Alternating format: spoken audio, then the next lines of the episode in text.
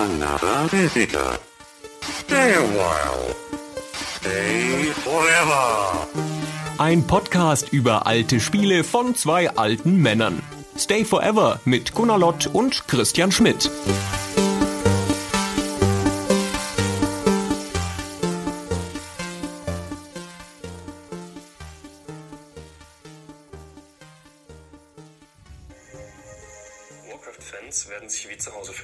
Warcraft-Fans werden sich wie zu Hause fühlen. Hast du das gehört? Ja, ich habe es gehört. Das habe ich von meinem Handy abgespielt. Das ist erstaunlicherweise einer der ersten Sätze, den ich jemals öffentlich für GameStar gesagt habe, nämlich in einem Video über StarCraft. Eine Jugendsünde sozusagen. Eine Jugendsünde, genau. Womit wir auch schon beim Thema wären, ohne dass du einen Einleitungswitz machen konntest. Wir sprechen heute nämlich über StarCraft, weil es eine besondere Folge ist. Es ist nämlich die 50. Folge. Wir werden 50. Also mit den regulären Folgen. Insgesamt sind es doch viel mehr. Das ist ein Grund zu feiern, aber warum um alles in der Welt haben wir uns für die 50. Folge ausgerechnet das Thema ausgesucht, von dem ich immer behauptet habe, wir würden da nie darüber sprechen, solange ich noch was zu sagen habe, und zwar StarCraft. Naja, erstmal ist es, um den Lesern zu zeigen, dass du so viel auch nicht zu sagen hast. Ja, ich hab's immer geahnt, aber so ist es. Ja, so ist es. Und B, wir mussten ja irgendwas machen, worauf die Hörer warten. Eine Erwartungshaltung mussten wir irgendwie entweder krass widerlegen oder bestätigen. Und alle erwarten jetzt natürlich Baldur's Gate 2 und Gott bewahre, oh bitte nicht. nee, das kann auch noch ein bisschen warten. Das behalten wir uns für die hundertste oder sowas dann vor. Naja, StarCraft, ne? Ich habe ja schon häufiger zu Protokoll gegeben, dass es nicht mein Spiel ist. Also du wirst den Podcast tragen müssen, ne? Und ich werde im Wesentlichen zwei Dinge erzählen wollen, nämlich zum einen, wie sensationell der Abspann der Terraner-Kampagne ist und zweitens, wie ich damals, als ich neu bei der Gamester angefangen habe, die Tipps-Rubrik mit StarCraft befüllen musste. Du bist so blöd, das kann man nicht fassen. Das sind zwei super Anekdoten, die erzähle ich immer wieder gerne. Wie überhaupt nicht leiden ich dich kann. So. Aber selbst wenn du meine besten StarCraft-Anekdoten verbrennen solltest, ich habe noch mehr. Nein, keine, keine Sorge, die darfst du selber nochmal erzählen. Also StarCraft ist wirklich nicht mein Spiel, aber ich habe mich in der Vorbereitung natürlich nochmal damit beschäftigt und eingelesen und so weiter. Und je mehr ich mich damit beschäftigt habe, desto faszinierender finde ich es. Und ich mag StarCraft nicht, das sage ich gerne, aber ich habe trotzdem großen Respekt vor StarCraft, vor der Leistung und vor dem Spiel. Und es ist tatsächlich eines der ganz wenigen Spiele, die mir beim Zuschauen wesentlich mehr Spaß machen als beim selber Spielen. Und warum das so ist, da kommen wir dann im Laufe des Podcasts noch dazu. Ist auch gar nicht so ganz krass gealtert, finde ich, das Einser. Also es sah schon damals alt aus. Das ist nämlich ein alter Trick, ne? Schon früh alt sein, dann altert man im Bewusstsein der Leute nicht mehr. Ich mache das auch so. Wenn es mal irgendwo um die inneren Werte geht, dann bei StarCraft, weil schon beim Erscheinen hat das nun keine Blumentöpfe mehr ausgerissen oder gewonnen, keine Bäume ausgerissen und Blumentöpfe gewonnen, keine Blumentöpfe ausgerissen. Du bist so doof. Ich bin so doof. Man gleicht sich halt dem Thema an. Ja, ja, ja, was will man machen? Ich zum Beispiel laufe ja schon seit etwa, seit ich 20 bin, mit so einem Elder Statesman Image rum und sehe schon immer scheiße aus, deswegen merkt kein Mensch, dass ich älter werde. Genau wie StarCraft. Genau, das ist nur, weil du mit 20 Jahren schon graue Haare hattest, und da bleibt einem nicht viel übrig, als mit einem Elder Statesman Image rumzulaufen. Haben wir da schon mal drüber gesprochen, über meine grauen Haare? Dass das erblich ist bei uns in der Familie? Dass die russisch-estnische Seite unserer Familie tendenziell früh ergraut, und zwar mit unter 30, und ich noch glücklich war, dass ich erst mit 33 graue Haare gekriegt habe? Oh je, hast du das deiner Tochter schon beigebracht? Ja, das ist ja wieder ein anderer Familienzweig, der dazukommt. Frisches Blut. Vielleicht hat sie diesen Teil der Gene nicht geerbt. Ja, vielleicht hat sie Genau, Glück die schlägt ja in allen Belangen nach meiner Frau. Und vielleicht hat sie, wenn sie Glück gehabt hat, hat sie überhaupt ganz, ganz wenige Gene von dir geerbt. Das ist, glaube ich, nicht so falsch, meine gesunden Lottgene zu erben. ja, das mag sein. Das gesunde Bauernblut. So, wir nähern uns dem Thema StarCraft. Ich versuche es zu vermeiden, ne? aber ja, es, es kommt soweit. Ich würde das gerne ein bisschen methodisch machen. Und zwar ist StarCraft ja bekanntlich ein Spiel von Blizzard. Und Blizzard ist eine der wichtigsten Spielefirmen der Welt, zumindest mal gewesen, bis so äh, Spielefirmen wie Supercell zu den wichtigsten Spielefirmen der Welt wurden. Die Geschichte wurde ja schon oft erzählt, aber ich würde sie zumindest gerne noch mal so ein bisschen herleiten. Also die Geschichte von Blizzard anhand der Ereignisse um Blizzard rum bis zu StarCraft, weil man versteht einiges davon, wie StarCraft gemacht wurde und entstanden ist, besser, wenn man so ein bisschen geschaut hat, was vorher war. Hm, gute Idee. Also StarCraft war, so viel nehme ich jetzt mal dreist vorweg, das dritte Echtzeitstrategiespiel von Blizzard, nachdem sie vorher bereits zwei andere gemacht hatten. Aber wie es alles dazu kam, das darfst du jetzt gerne schildern. Na, wir fangen einfach mal ganz vorne an. Blizzard wurde gegründet 1991 als Firma von drei Studenten oder Ex-Studenten vielmehr, von Atom, Morhaime und Pierce, von denen ich immer die drei Vornamen vergesse. Alan Atom, Mike Morhaime und Frank, Frank Pierce. Frank Pierce, genau. Atom war dann der Chef und die Firma hieß damals, das weiß bestimmt schon jeder, Silicon and Synapse, was ja ein super Name ist, außer dass er scheiße klingt. nee, wenn sonst nichts ist. Ah, ja. Silicon and Synapse. Total lustig so mit, weißt du, nämlich Computer und richtiges Hirn. Hahaha. Total clever. Ach so. Ja, das haben die nämlich zusammengebracht in einem, ne? Mhm. Menschen und Maschine. Jetzt hier, es gibt ja eine neue Berliner Firma seit letztem Jahr, ein kleines Indie-Studio, das Mensch-Maschine heißt, ja, weißt du?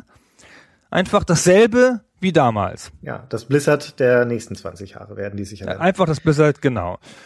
Und die haben angefangen mit einem Rennspiel, RPM Racing, das sogar gar nicht so schlecht war, und haben halt dann sich mit Portierungen über Wasser gehalten, also auch Konsolenspiele portiert und haben da so die ersten zwei Jahre rumgemacht, so haben so zehn, zwölf Spiele gemacht, unter anderem sogar das sehr hübsche Lost Vikings, das ähm, bis heute das beste Blizzard-Spiel ist. Bis heute das beste Blizzard-Spiel in nach der Meinung von Leuten, die keine echte Strategie mögen. Ja. oder oder MMOs oder sonstigen Quatsch. Oder alles, genau.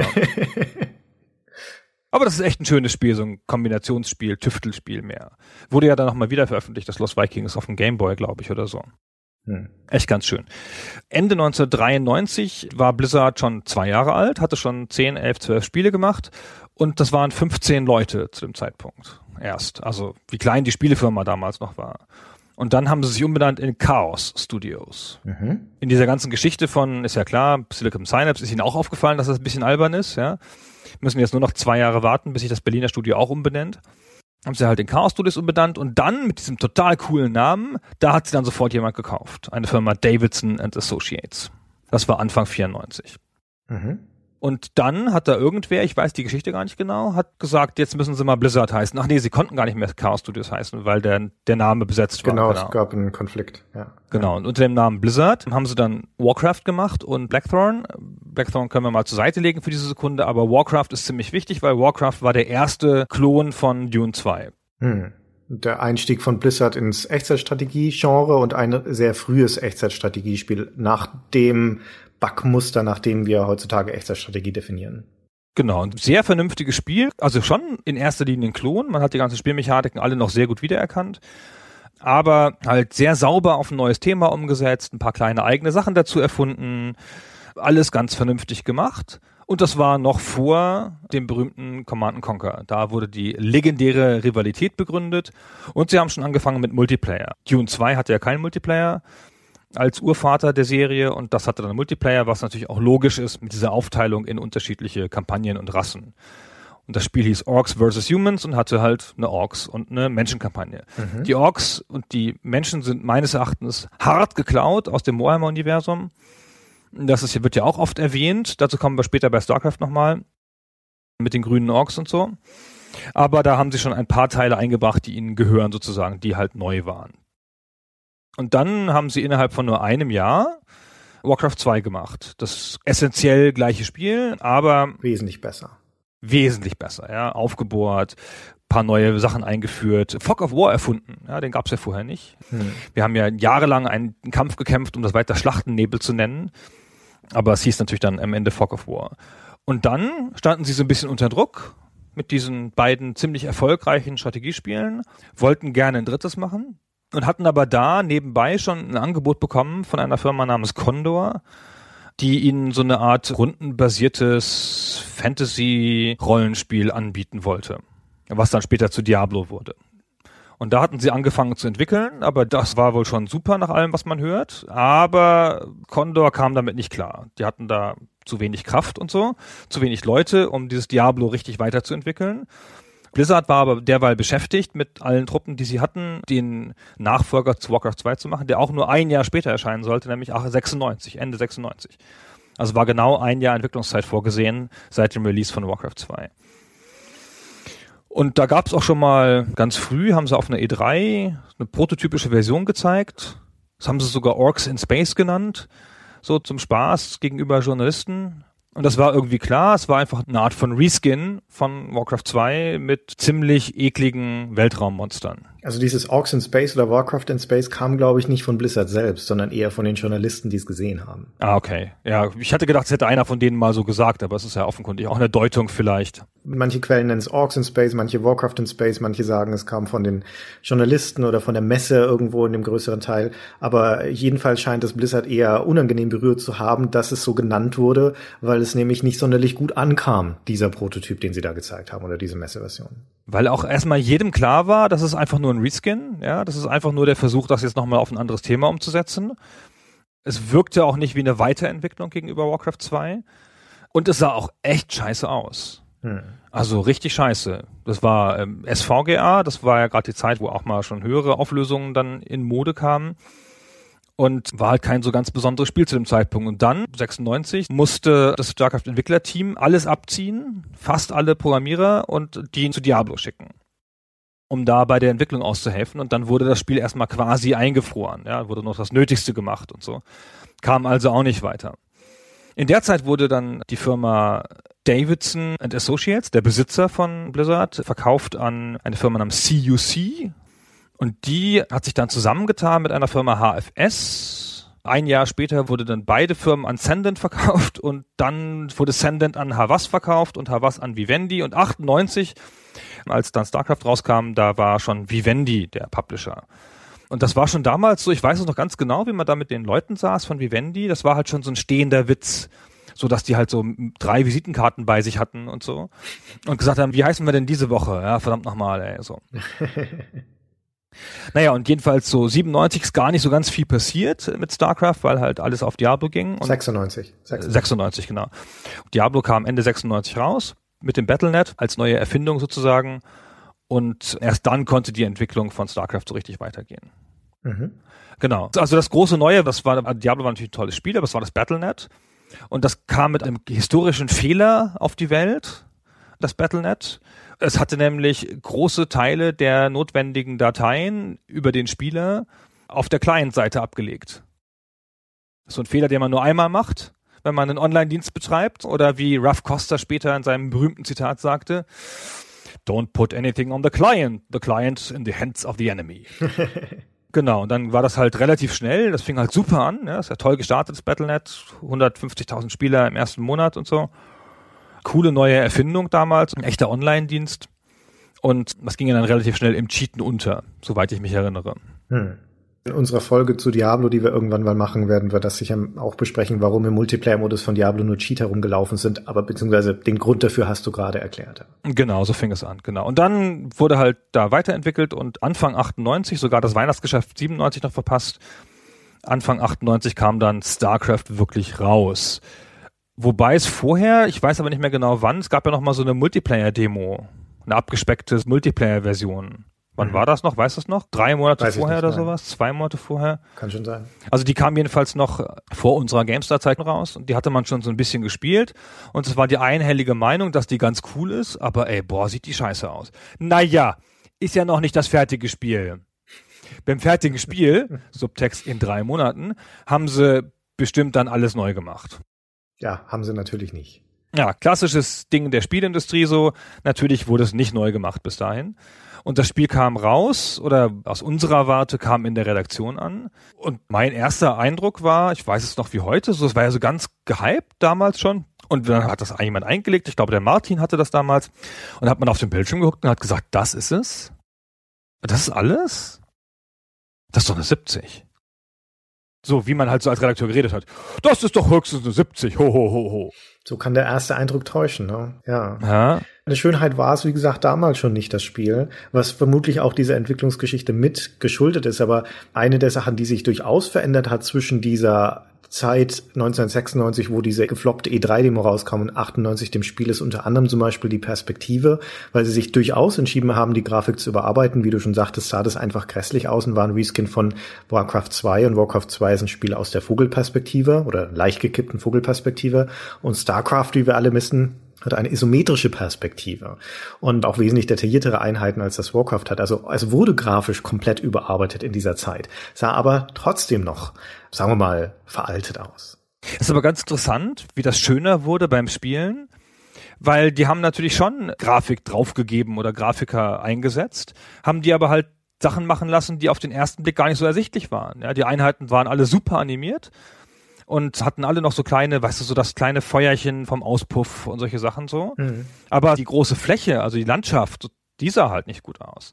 Und da hatte man halt gleich so ein komisches Gefühl, so dachte so, ah, das sieht ja jetzt sehr grau, braun, grün, bla aus, irgendwie so einfarbig, wirkte gar nicht so.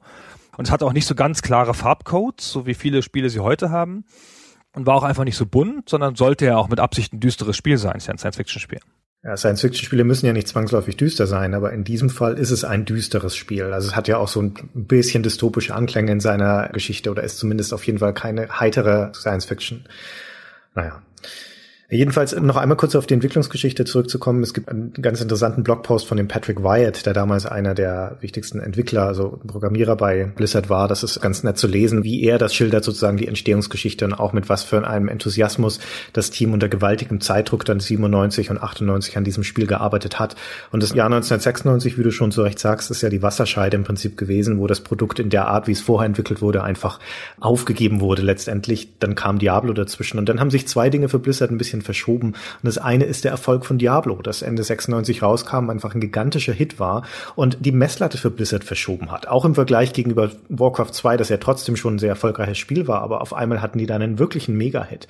Und demgegenüber wirkte das StarCraft, das da quasi noch halb entwickelt rumlag, auf einmal primitiv und veraltet und schäbig und unzureichend. Und laut dem Patrick Wyatt war das also auch der Moment, wo sich Blizzards Maxime entwickelt hat, die Spiele erst dann zu veröffentlichen, wenn sie fertig sind. Also die haben sich dieses halbfertige StarCraft angeschaut und haben gesagt, so nicht. Na, wir haben jetzt einen gewissen Ruf zu verteidigen. Wir können uns das leisten zu sagen, when it's done, ja, erst dann, wenn es fertig ist.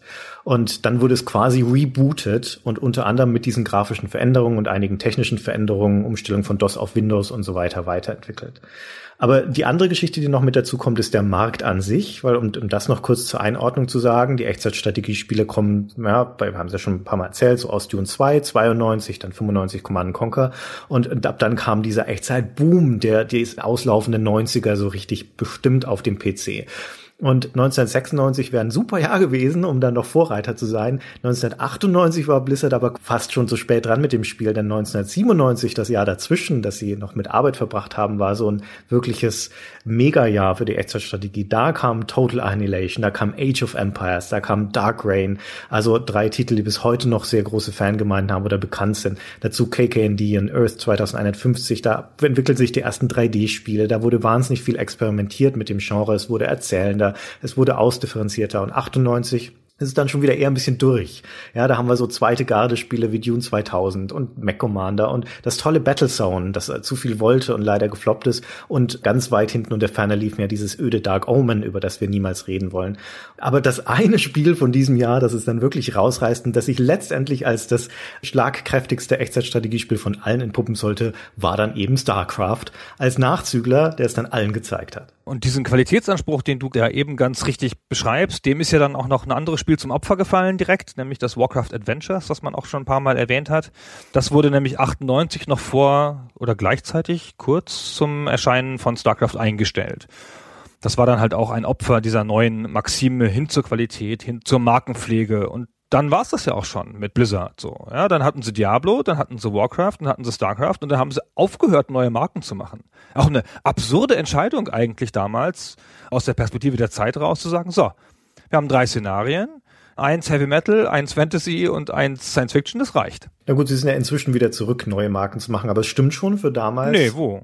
Naja, das Overwatch da und ich meine Heroes of the Storm Overwatch kannst du auch noch als neue Marke sehen, wenn du so möchtest und Hearthstone. Aber das sind keine Warcraft-Spiele, aber sie spielen mit den Helden. Ja, gut, sie nutzen viele von den Versatzstücken ihrer Franchises, das stimmt schon, ja, bis eben auf diesen neuen Shooter. Aber Blizzard hat ja diesen Nimbus auch so als Firma, die Produkte dann halt einstellen. Wenn man aber guckt, was sie in ihrer Firmengeschichte alles eingestellt haben, zumindest was öffentlich geworden ist, dann ist das gar nicht so viel, das kannst du in einer Hand abzählen. Das ist Titan, das ist das Warcraft Adventures, das ist das StarCraft Ghost. Und dann gibt's noch, ich sage das deswegen, weil, also zum einen, weil, ne, so wahnsinnig viel ist es gar nicht, und zum anderen, weil es aber doch noch was mit der Entwicklungsgeschichte von StarCraft zu tun hat, weil es gibt noch einen Titel, den sie eingestellt haben, den aber wenige Leute kennen, das ist das Shattered Nations. Das sollte so eine Art XCOM-artiges Rundenstrategiespiel werden von 1995 und das haben sie eingestellt, kurz nachdem es angekündigt wurde und das Team, das da drauf saß, das hat dann mit der Arbeit an StarCraft angefangen. Also das hervorgegangene StarCraft aus diesem gescheiterten Shattered Nations.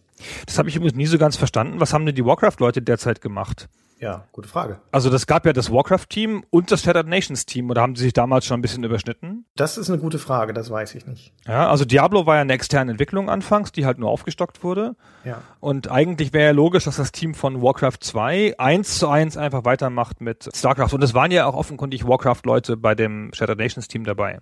Also wie zum Beispiel der Wyatt, den du eben erzählt hast. Sie hatten noch ein Team, das am Battlenet gearbeitet hat, damals schon, glaube ich, wenn ich mich nicht ganz irre. Und dann haben sie ja im Zuge von StarCraft auch ein Videoteam gegründet, das dann die später berühmten Videosequenzen von Diablo 2 und World of Warcraft und so weiter gemacht hat, aber eben auch bei StarCraft angefangen hat. Ja, die sind ja auch nicht schlecht, die Videos in StarCraft. Das ist wahr, da kommen wir noch zu. Ah, Ja. Da kommen wir noch so lange zu. genau. Die sind dann übrigens mal gefragt worden in einem Interview. Es gab ja mal bei GameStar irgendwann so ein Interview mit Pardo und Samwise und dem anderen, wie heißt der andere noch? Pardo, Samwise. Dem Chris Metzen, meinst du? Nee, der Metzen war nicht dabei. Der Pardo war der prominenteste. Rob Pardo, der heute als freier Consultant durch die Welt reist und Leuten Unity, die Engine, erklärt. Der war damals Game Designer von StarCraft und dann halt später sogar Lead Game Designer von Brood War. Und der hat ein Interview gegeben zusammen mit Samwise Didier, der Art Director von StarCraft 1 und 2. Und noch jemandem, den ich jetzt vergessen habe, irgendein so unwichtiger Typ. Das war bei der Gamestar halt und dann wurden die gefragt, na ja, wieso denn jetzt eigentlich dann damals StarCraft nach Warcraft? Und dann haben die so, ja, das ist ja dann irgendwie klar, hat man mal keinen Bock mehr, nach dem jahrelangen Fantasy, wollte man mal was anderes machen, was halt so Entwickler so sagen, ja. Und dann hat der GameStar-Redakteur, ich glaube, das war der Michael, relativ zielgerichtet gesagt, ja, habt ihr nicht einfach Warhammer 40k genommen als Vorlage? Was ja auch total logisch ist. Erst kopieren sie Warhammer, die Fantasy-Welt, und dann fällt ihnen auf, das Warhammer-Universum hat ja noch eine Science-Fiction-Variante, ja, kopieren wir die doch auch noch. Und dann haben sie so ein bisschen, nee, nee, nee, nee, das ja nun nicht. Und dann hat der eine den unsterblichen Satz gesagt, der Didier, der Art Director, naja, Space Marines sehen halt aus wie Space Marines. Ich wollte gerade sagen, weil das die allererste Einheit, die dir in dem Spiel dann unterkommt, ist das Space Marine von den Terranern. Ja. Also erstmal müsste ja gar kein Space Marine vorkommen. Die Space Marines sind so ein bisschen im Warhammer 40k Universum die signifikanteste Einheit, so, ja, an der sich das Universum auch so ein bisschen definiert. Und man hätte ja auch so einen Truppentyp ganz anders nennen können. Ja? Muss man ja nicht Space Marine nennen und so ähnlich aussehen lassen. Und dann druckst du noch so ein bisschen weiter und sagst, naja, die haben auch so ein bisschen eigenen Stil, so ein bisschen wie Cowboys und so, ja. Na klar. Ja, ist ja auch so ein bisschen so. Es ist übrigens überhaupt eine ganz interessante Geschichte, dass mir erst, also wirklich spät beim Spielen von StarCraft aufgefallen ist, dass das ja so ein Cowboy-Ding hat. Man spielt ja die Terranische Konföderation und die Konföderation ist ja, das ist mir erst am Ende der terranischen Kampagne klar geworden, ist ja, die hat ja so eine Konföderiertenflagge wie die Konföderation in den USA. Ja. Ja, und das ist völlig entgangen. Und jetzt ist das alles so logisch, ja, dass das Spiel fängt ja auch an mit so einer Szene von so Typen in so einem Raumschiff, die so eine Art Südstaatenmusik hören, so.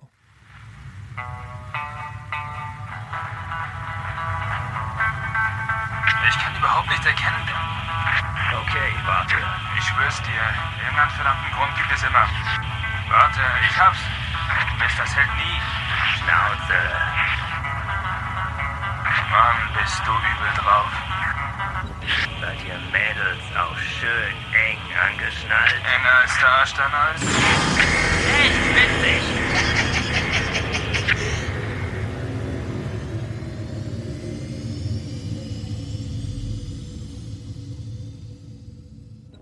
Aber was hat das mit Cowboys zu tun? Das wäre ja dann eher die amerikanische Bürgerkriegszeit. Ja, Bürgerkriegszeit vielleicht eher. Ja, er hat das so gesagt, so Südstaaten und Cowboys, hat Didier gesagt. Okay. Mich hat das sehr an Starship Troopers erinnert. Also ein bisschen auch in der Art und Weise, wie die gestaltet sind, die Terraner, als militaristische, skrupellose, gleichzeitig dumpfe Rasse, die halt ist nicht unbedingt die identifikationsträchtigste Rasse in StarCraft. Also keine von denen ist es. Ne? Es ist ja ein, doch ein recht düsteres Szenario, das auch fiese Anklänge hat. Die Terraner sind halt, also auch in der Art und Weise, wie die zum Beispiel in den Videosequenzen dargestellt sind, in diesen Render-Videos, sind das ja richtig hässliche Fratzen, also so Verbrechervisagen von den Leuten. Und die agieren auf stumpfeste Art und Weise. Und das beschreibt diese Fraktion ganz gut. Ja, es sind so fiese Typen, so eine Räuberbande quasi, ne? Die Ja, sich so genau, in eine Ecke des richtig, ja. Universums festgesetzt hat nach den Gildenkriegen und jetzt sind sie halt da und sind halt so raubeinige Gesellen. So. Also jede von den drei Rassen in StarCraft, das sind auf der einen Seite die Terraner, also die menschliche Fraktion, dann kommen die Protoss dazu, das sind die Hightech-Außerirdischen und die Zerg, das sind die fiesen Insekten, die außerirdischen Insekten. Also ganz salopp gesagt. Ne? Und die sind alle auf ihre Weise als rücksichtslose Fraktion gezeichnet, auf ihre Weise und haben bestimmte Eigenschaften, die das nicht ganz leicht macht, da klassische Gut-Böse-Schematas anzulegen, was wiederum ganz spannend ist, sondern wo der Konflikt zwischen diesen drei Rassen in vielerlei Hinsicht selbstsüchtig geführt wird. Und deswegen auch im, im Laufe der Erzählung nicht auf klaren Sieg hinausläuft oder auf ein gutes Ende, zumindest lange, lange Zeit nicht, sondern eher nur Verlierer links und rechts hinterlässt. Diese Konstellation mit diesem kriegerischen Universum, das lauter unsympathische Rassen beherbergt, die alle miteinander fies Krieg führen, das ist natürlich jetzt wirklich eins zu eins Warhammer 40k. Da gibt's halt das menschliche Imperium in Warhammer 40k, das halt faschistisch ist und total fies und so. Dann gibt es die edlen, alten, aussterbenden Aliens, die bei Warhammer 40k Eldar heißen und hier Protoss. Und dann gibt es noch die total fleischigen, biologischen Super-Aliens, die keiner leiden kann. Das sind da bei Warhammer die Tyranniden und hier die Zerg. So, eins zu eins gemappt. Kann mir mal einer erzählen hier. Space Marines sehen aus wie Space Marines, lach mich tot.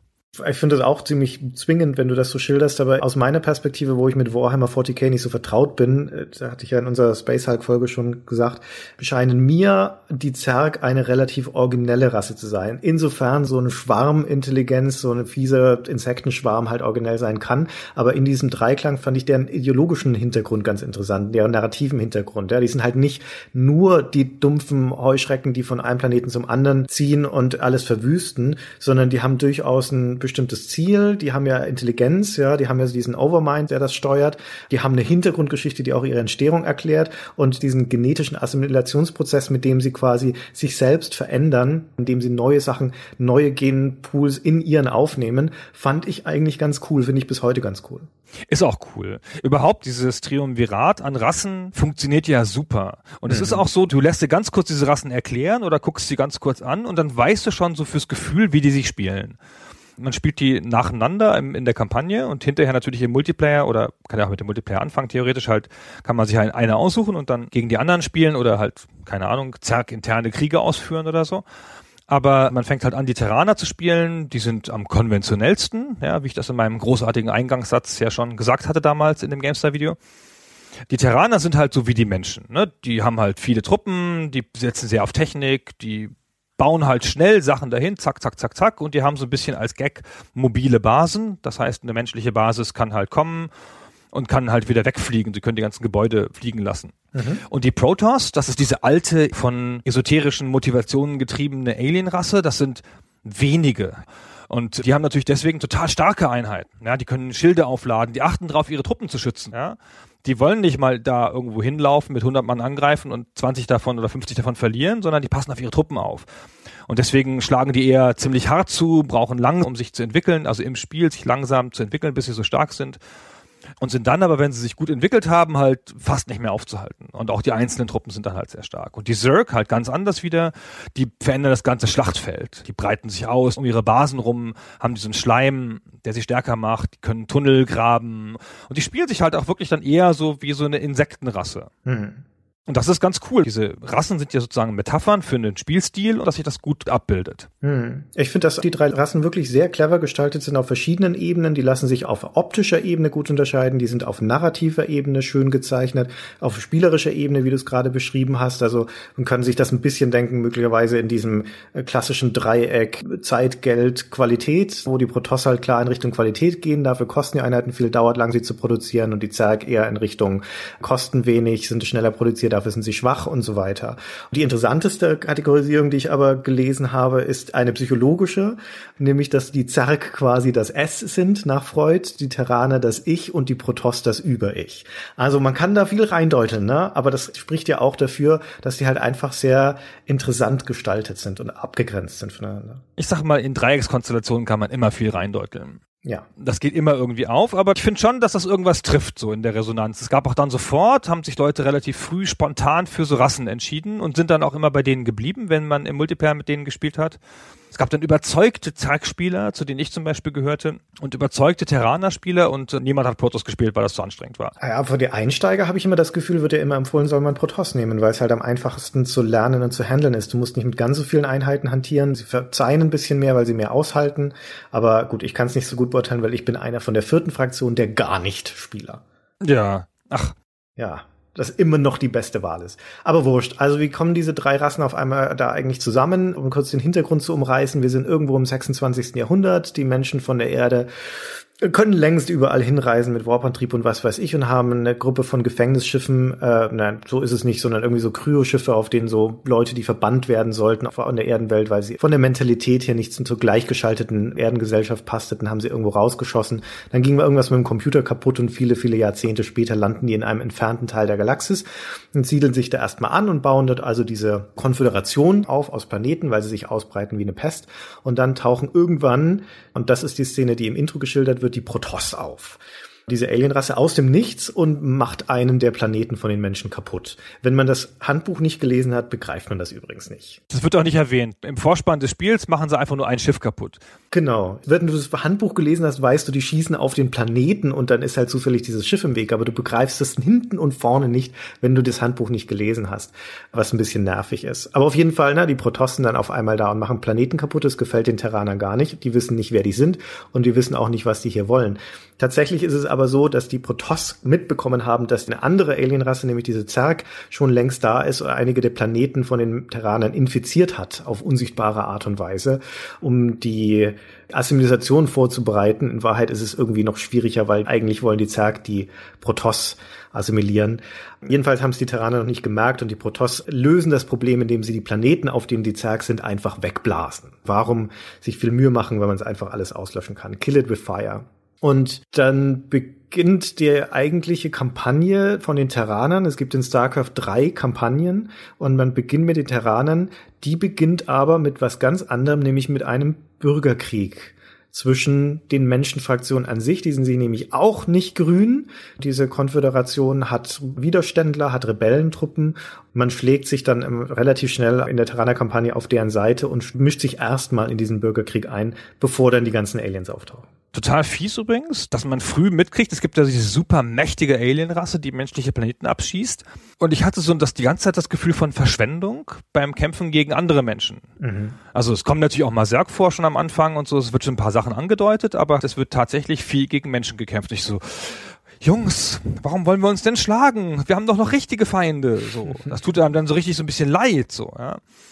Genau, und ähm, die Konföderation wird nämlich von innen bedroht, von den Söhnen Korhals, der Rebellentruppe von Arcturus Mensk, von dem noch zu reden sein wird. Mensk. Mensk, was ist das für ein scheiß Name? Mensk. Doofer Name, er kann ja kein Mensch aussprechen. Das ist schon wieder was Doofes an dem Spiel. Der ist halt so ein Rebell so. Und der zieht einen relativ früh auf seine Seite. Das Spiel macht aber was, was in der Warcraft-Serie schon öfter war. Es gibt einem schon früh Missionen, wo man gar keine Basis baut in der klassischen Echtzeitstrategie, sondern halt nur mit einzelnen Truppen rumrennt und so ein bisschen die Umgebung erforscht und ein bisschen stärkeres Narrativ dazu noch hat. Und man bekommt auch Helden. Der Menschenheld, mit dem man am meisten zu tun hat, ist Jim Raynor. Der führt dann die eigenen Truppen an. Und die Sarah Kerrigan dann nachher noch, die taucht ja Und auch die Sarah in Kerrigan, diversen Missionen genau. auf. Ja. Also diese Einsätze, die du gerade beschrieben hast, wo man mit einer kleinen Gruppe ohne Basisbau und Verstärkung über eine Karte läuft, das hat mich ein bisschen an Red Alert erinnert mit den, diese Tanya-Missionen, die ich dort ziemlich cool fand. Bei StarCraft fand ich sie ziemlich langweilig, weil das erstens wirklich nur graubraune Korridore sind, durch die man rennt. Ich glaube, in jeder von den Kampagnen gibt's eine solche Mission, und zumindest die, die ich gespielt habe, keine davon war spaßig. Das liegt einfach nicht die Stärke des Spiels in dieser Art von erzählender, also in dieser speziellen Art von erzählender Mission, weil ansonsten hat es eigentlich viele Stärken im erzählenden Bereich, kommen wir noch dazu. Aber das fand ich extrem langweilig. Die sind auch nicht so gut. Ich finde die schon bei Red Alert nicht so gut, aber weil diese Tanja halt so eine Killerin ist und auf, keine Ahnung, ähm, den halben Bildschirm weit schießen kann mit ihrer Waffe, macht das noch irgendwie vage Spaß. Ja, das ist halt so ein Kommando so ein bisschen vorweggenommen oder eine. Art Splinter Cell aus der Vogelperspektive. Du hast halt diese übermächtige Figur, die aber trotzdem ein bisschen vorsichtig vorgehen muss und das war wieder ganz spaßig. Genau, wohingegen du da bei StarCraft eigentlich gar nichts richtig falsch machen kannst, außer du bist total bescheuert und gehst so schnell vor. Weil das Spiel ist natürlich so kalkuliert, dass du mit den Truppen, die du da hast, das auch gewinnen kannst. Und da die Kämpfe ja im Wesentlichen typisch Echtzeitstrategiemäßig automatisch ablaufen, also du stellst deine Truppen in die Nähe der anderen und dann fangen die schon an zu schießen oder klickst drauf. Das heißt, da ist ja schon klar, wie der Kampf ausgeht, ja. Die haben ja festgesetzte Stärkewerte und Reichweiten und sowas. Also insofern gehst du dann halt immer nur langsam vor, hältst die Truppen schön zusammen und du kannst eigentlich nur sterben, indem du dich verklickst. Und dann ist es ja noch besonders ärgerlich. Mhm. Naja, jedenfalls ist das ist auch nicht die große Stärke. Das stimmt. Ja, das stimmt. Aber weil ich gerade schon gesagt habe, also erzählerisch ist es ansonsten schon eine Stärke des Spiels. Ich finde jetzt, wenn man es aus heutiger Perspektive spielt, finde ich es nett erzählt, aber in keiner Weise weltbewegend. Aber für damalige Verhältnisse war das eigentlich schon ganz clever. Nicht nur, weil es die Missionsbeschreibungen hat, die so Dialoge aus verschiedenen Figuren sind und weil es eben diese wirklich schön gerenderten Videos hat, die nach ein paar Missionen kommen, inklusive dann in der Regel tollem Finalabspann.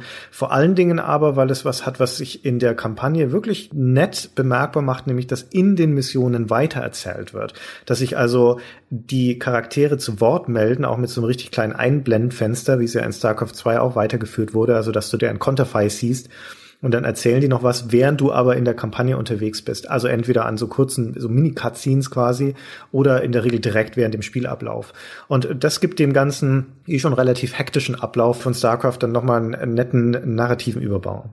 Haben sie es schon in Warcraft 2 gemacht? Nee, das haben sie in StarCraft 1 angefangen und dann in ich Warcraft 3 nochmal richtig fortgeführt. Das ist halt die Missionen, genau. die ja eh schon Hauptziele und Subziele noch haben, sich nochmal richtig substanziell ändern können. Es geht halt mhm. halt los, du denkst, das ist das Ziel, du gehst dahin und dann, ach, plötzlich ist es was ganz anderes passiert. Und dann ändert sich nochmal alles. Das ist da schon angelegt. Und das macht die Kampagnenmissionen dynamisch und doch sehr interessant einfach, ja.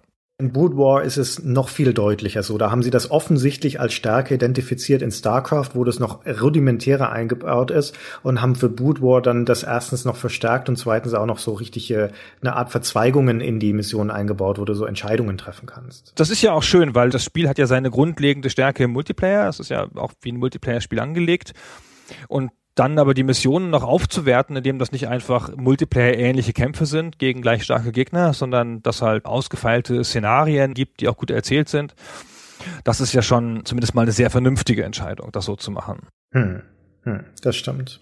Wenn man über die Kampagne spricht, ist es was anderes als der Multiplayer-Modus, weil du schon zu Recht gesagt hast, der Multiplayer-Modus ist ja der eigentliche Kern und eigentlich ist es auch ein ganz anderes Spiel. In StarCraft 2 ist es ja wirklich so, ja, da gibt's ja auch spielmechanisch fundamentale Unterschiede zwischen Multiplayer-Modus und Kampagne, aber schon in StarCraft 1 ist die Kampagne also man kann sie noch nicht mal so richtig als Lehrgang für das Multiplayer sehen, weil die Konstellationen, die da so künstlich herbeigefügt werden, die Asymmetrie, die Art und Weise, wie du gegen mehrere Parteien gleichzeitig kämpfst, wie du halt beschränkt bist auf bestimmte Einheiten, die du bauen kannst und so weiter, hat ja nichts mit dem Multiplayer zu tun. Das heißt, eine der eigentlichen Stärken des Spiels, nämlich dieses Erzählerische und auch die Präsenz des Universums von StarCraft, kommt aus einem Teil des Spiels, der gar nicht so bedeutsam ist, um ehrlich zu sein, im historischen Kontext, wo aber dieses gesamte Universum Universum und eine große Teil des Franchises drauf baut. Spielerisch hingegen ist der viel wertvollere Teil aber der, der eigentlich vollkommen losgelöst ist von dieser ganzen Erzählkomponente, nämlich der Multiplayer-Teil, der auf krasse Weise reduziert ist auf seine Mechanik. Ja, aber es ist doch nicht toll, wie sie das gemacht haben. Also diese ausgefeilte Kampagne, die dich durch alle drei Rassen führt. Hinterher hast du sie alle gut kennengelernt. Ja, du hast bei allen auch Sympathien gewonnen, weil ich sagte ja schon, dass Leute halt einfach auch aus Sympathie solche Rassen natürlich wählen dann denen sie sich dann sozusagen verschreiben und die sie dann beherrschen wollen. Und du weißt halt schon relativ viel über deine Rasse, wenn du die Singleplayer-Kampagne zuerst gespielt hast, bevor du dann den Multiplayer anfängst. Also du lernst in der Kampagne die Philosophie, die Mechanik der einzelnen Rassen kennen, mhm. ihre Doktrin sozusagen, nach der sie vorgehen und kannst dich auf der Basis und Sympathie dann dafür entscheiden. Aber was du nicht unbedingt lernst, ist, wie die Rasse richtig zu spielen ist. Also die Mechaniken, die Strategien, die du für den Multiplayer brauchst, bringt dir die Kampagne nicht bei. Aber wie gesagt, du lernst die drei Parteien in ihrer Spielarten, ihren Eigenarten kennen. Und das ist aus meiner Perspektive auch eines der tollsten Verdienste, die man StarCraft zuschreiben muss, dass sie eben sich losgelöst haben von diesen zwei Parteien, die die meisten anderen Echtzeitstrategiespiele haben, die aber in der Regel Klone sind, wo nur die Grafik ausgetuscht wurde, aber funktional identische Einheiten dann vorkommen zum größten Teil. Und StarCraft ist aufgebaut auf diesem Dreiklang von komplett unterschiedlichen Parteien, die unterschiedliche Spielstile und unterschiedliche Doktrinen verfolgen und sich deswegen wunderbar ergänzen. Und das ist natürlich ein Albtraum aus Entwicklersicht, sowas hinzukriegen, dass die balanciert sind. Und mhm. natürlich ist das allererste, was Leute denken, dass die unbalanciert sind. Das haben wir ja selber erlebt, ja, in der Redaktion. Ich habe bei den Zerg Rush erfunden. Du warst das. Ah. Naja, die haben natürlich tausend Leute erfunden zur gleichen Zeit, ja. Aber ich habe ihn sozusagen nochmal neu erfunden und habe in einem, im dritten Spiel oder so, als damals als Trainee, den Chefredakteur überrannt.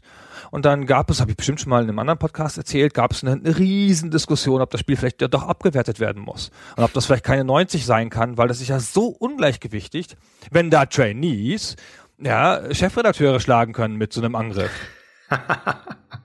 ja.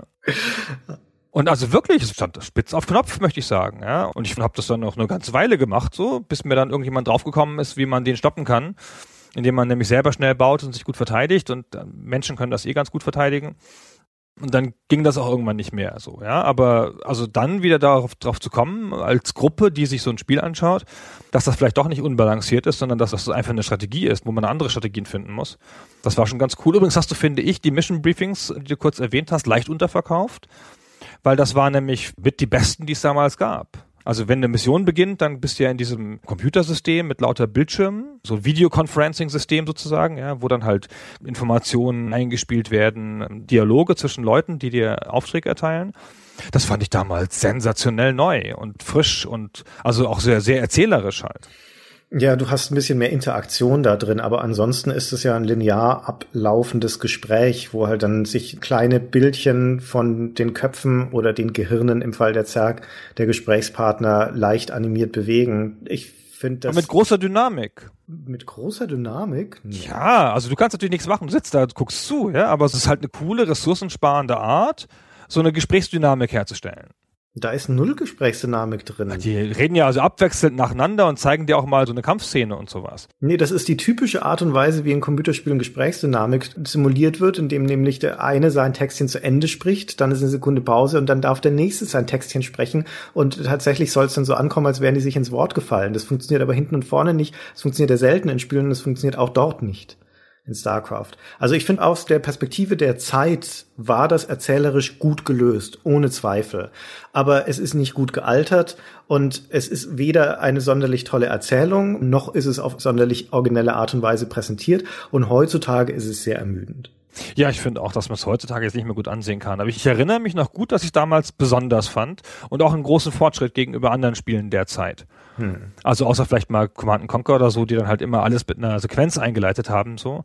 Aber das fand ich schon damals sehr künstlich. Es war ja damals schon klar, es gab ja damals diese ganz harten Gegnerschaften zwischen den Command Conquer Fans und den Warcraft Fans.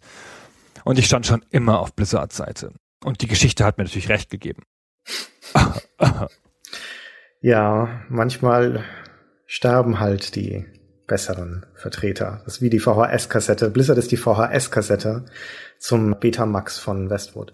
Aber nein, das ist ein Thema für eine andere Folge. Wir machen mal eine Folge Warcraft gegen Command Conquer, dann können wir das ausdiskutieren. Du hast vorhin schon angerissen, mit deinem, der Erfindung des Circ Rushes, eine der ganz zentralen Leistungen und Qualitäten von StarCraft, nämlich, dass es das schafft, drei Rassen auf eine Art und Weise zu gestalten, dass sie unterschiedlich sind und sich aber ergänzen, dass auf Strategie gegen Strategie folgt. Also, wir sind da schon im sogenannten Metagame.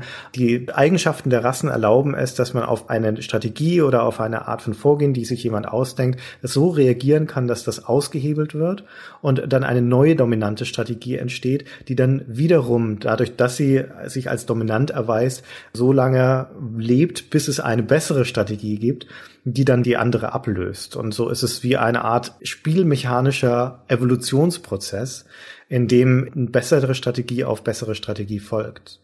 Und das leitet sich, wie gesagt, ab aus der Unterschiedlichkeit der Parteien, die wir, glaube ich, noch ein bisschen stärker herausarbeiten müssen auf der spielmechanischen Ebene, damit das auch klarer wird für Leute, die jetzt, wie ich, mit StarCraft nicht so wahnsinnig tief vertraut sind. Aber für mich ist eines der deutlichsten und klarsten Beispiele, wie sich die drei Parteien funktional unterscheiden, die Art und Weise, wie sie ihre Gebäude bauen. Gunnar, du kriegst das sicher noch zusammen. Wie bauen oh, Terraner, Gott. Protoss und Zerg ihre Gebäude? Also in der Metapher beamen die Terraner sie hin, oder nicht? Die kommen doch angeflogen und werden dahin gesetzt. Oder das meinst du aber nicht? Äh, das sind die Protoss, die das reinbeamen, die Gebäude. Ah, die Protoss beamen das rein, genau. stimmt. Aber warum können die nochmal fliegen, die terranischen Gebäude? Weil das doch auch Flugbasen sind. Ja, die können abheben und fliegen, genau. Aber gebaut werden sie aus so einer Art Bausatz, glaube ich, von der Drohne. Ah, okay. Also von ah, ja, kann sein. Worauf willst du hinaus? Also ich will darauf hinaus, wie sie Arbeiter als Ressourcen einsetzen auf unterschiedliche Art und Weisen, um zum Beispiel Gebäude zu bauen. Bei den Terranern ist es das ganz klassische, wie man das aus Echtzeitstrategie kennt. Da gibt es einen Arbeiter, WBF heißt das, und äh, wenn ein Gebäude errichtet werden will, dann gibt man ihm einen Auftrag und schickt ihn zu einem Zielort und dann baut er da so lange an dem Gebäude rum, bis es fertig ist und dann kann man ihn wieder irgendwo anders hinschicken. Und bei den Protoss werden diese Gebäude hinein teleportiert und der Arbeiter, der in dem Fall eine Sonde ist, der muss diesen Teleportationsprozess, der ein bisschen dauert, nur auslösen. Und sobald er den ausgelöst hat, ist er wieder frei und für die nächste Aufgabe sofort einsetzbar. Das heißt, der Bauprozess ist viel effizienter in Bezug auf die Arbeiter. Bei den Zerg wiederum werden die Gebäude mutiert aus dem Arbeiter selbst, aus der Drohne, die sich quasi opfert, um zu einem Gebäude zu werden. Der Arbeiter ist damit verbraucht. Also die Art und Weise, wie Line auf der Ebene dieser Arbeitereinheit mit dem Gebäudebau umgegangen wird, ist komplett unterschiedlich. Und die Gebäude zum Beispiel haben auch durch die Art und Weise, wie sie aus dem Volk abgeleitet werden, verschiedene Eigenschaften. Menschliche Gebäude zum Beispiel sind entflammbar und können niederbrennen, wenn sie zu stark beschädigt wurden, können aber auch repariert werden durch die Drohnen, was ein bisschen Ressourcen braucht und Arbeiter bindet. Bei den Protoss sind die Gebäude nicht reparierbar, aber die haben Schilde und diese Schilde können sich regenerieren, nicht aber die Lebensenergie. Und bei den Zerg wiederum, weil das ja organische Gebilde sind, kann sich das Gebäude von ganz allein im Laufe der Zeit selbst regenerieren. Also auch das wiederum bestimmt, wie man mit den Gebäuden als Ressource umgeht in einem Kampf und nach einem Kampf und wie stark sie zu schützen sind. Ich habe das erstaunlicherweise gar nie so als wahnsinnig unterschiedlich empfunden im eigentlichen Spiel. Zum Beispiel diese Heilfähigkeit, hm. die halt tendenziell total super ist bei den Zerg, dass diese Gebäude wieder einfach sich heilen. Aber ich habe den Eindruck gehabt, das Spiel ist ja so ein kippendes Spiel. Wenn man halt irgendwann die Übermacht hat, dann bricht man halt so durch und ist dann auch nicht mehr zu halten, nachdem man vorher immer so ein bisschen angeklopft hat an die Basis und nicht reinkam. Und ich hatte den Eindruck, dann ist es halt eh vorbei. Und deswegen ist es dann nicht mehr so wichtig, ob die Gebäude noch heilen oder ob die Gebäude Schilder haben oder so. Aber vor allen Dingen ist es halt schön mit der Metapher gearbeitet. Dieser Wert, den diese ganzen Sachen für die Protoss haben, dieses egal, alles wurscht bei den Zerg, dann bitte jetzt mutier mal eben und dann müssen wir halt eine neue Drohne haben und die Menschen, die halt alles bauen, ja, so wie halt Menschen sind, so. Hm. Ja, dann ist vielleicht ein besserer oder fundamentalerer Unterschied, der sich auch wirklich spielerisch bewerkbar macht, die Art und Weise, wie Einheiten eigentlich rekrutiert werden oder gebaut werden. Bei Terranen und Protoss ist das relativ standardmäßig. Da baust du ein eigenes Gebäude, also eine Baracke oder das Warpgate und dann werden da Einheiten bestellt und irgendwann sind die halt fertig. Und bei den Zerg dagegen werden die Einheiten wiederum durch Mutation aus Larven entwickelt. Und es gibt keine Produktionsgebäude von Einheiten, sondern es gibt nur das Hauptgebäude oder die Hauptgebäude, von denen du mehrere bauen kannst. Und jedes kann maximal drei von diesen Larven rumkriechen haben. Und diese Larven kannst du mutieren lassen in jede beliebige Einheit. Also wenn du Arbeiter gerade hermutierst, dann kannst du halt keine Zöglinge da mutieren. Das heißt, du musst dich also entscheiden, welche Einheiten du gerade haben möchtest. Und die sehen auch alle so toll aus und haben alle so schöne Namen der Brutschleimpool, ach, der Schwarmstock. Also toll, das stimmt. Und wie gesagt, eines kommt natürlich durch die unterschiedlichen Arten, wie die Rassen ihre Truppen anlegen. Und dann hat es auch noch, wie schon bei Warcraft 2, fliegende und nicht fliegende Einheiten, was nochmal einen ziemlichen Unterschied macht weil manche Einheiten können nur auf Einheiten schießen, die am Boden sind und sind halt empfindlich gegen fliegende Einheiten und dann entsteht dadurch wieder eine eigene Dynamik, weil es dann halt ein paar fliegende Einheiten gibt, die für Sekunden das Schlachtfeld beherrschen können, bis der Gegner seine Flugabwehrkanonen nach rangebracht hat. Und dann gibt es wieder zurück, was du halt beschriebst mit den Taktiken und den Gegentaktiken so. Es entsteht relativ viel, auch einfach durch die Kombination der Einheiten. Es gibt halt Einheiten, die in der Kombination besser werden.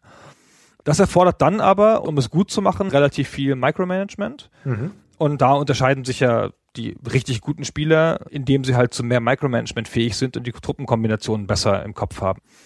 Das war so ein bisschen bei Warcraft 2 schon so, weil es ja da die Einheiten gab und die Zaubersprüche.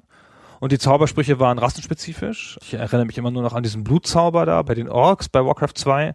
Mhm. Ich glaube, den Ogern konnte man da so einen Blutrausch geben und dann waren die halt ganz stark und so. Und das war halt auch so ein Moment des Micromanagements. Ja, man musste diesen Zauber haben.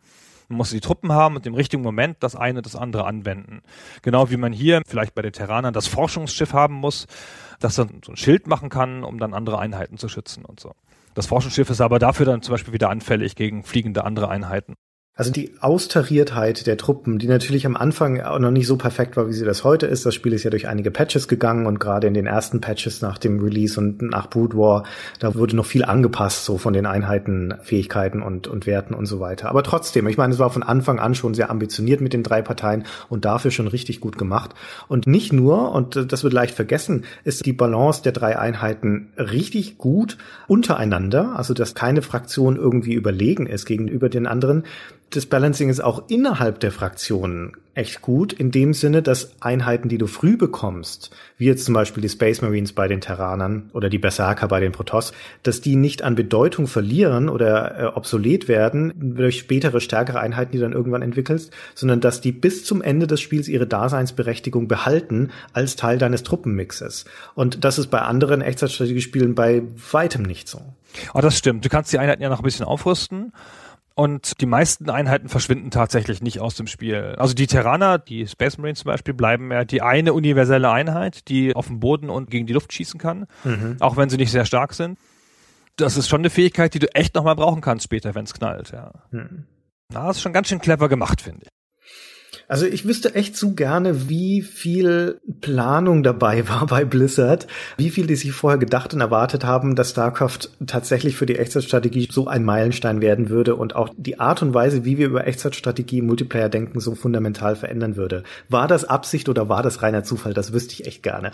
Und ich glaube, es war zu einem großen Teil Zufall, aber der Fakt ist einfach, dass StarCraft als das wegweisende Spiel die Art und Weise definiert hat, wie wir heute gerade in einem kompetitiven Bereich über Echtzeitstrategie Spiel denken und reden und was der Standard dafür ist.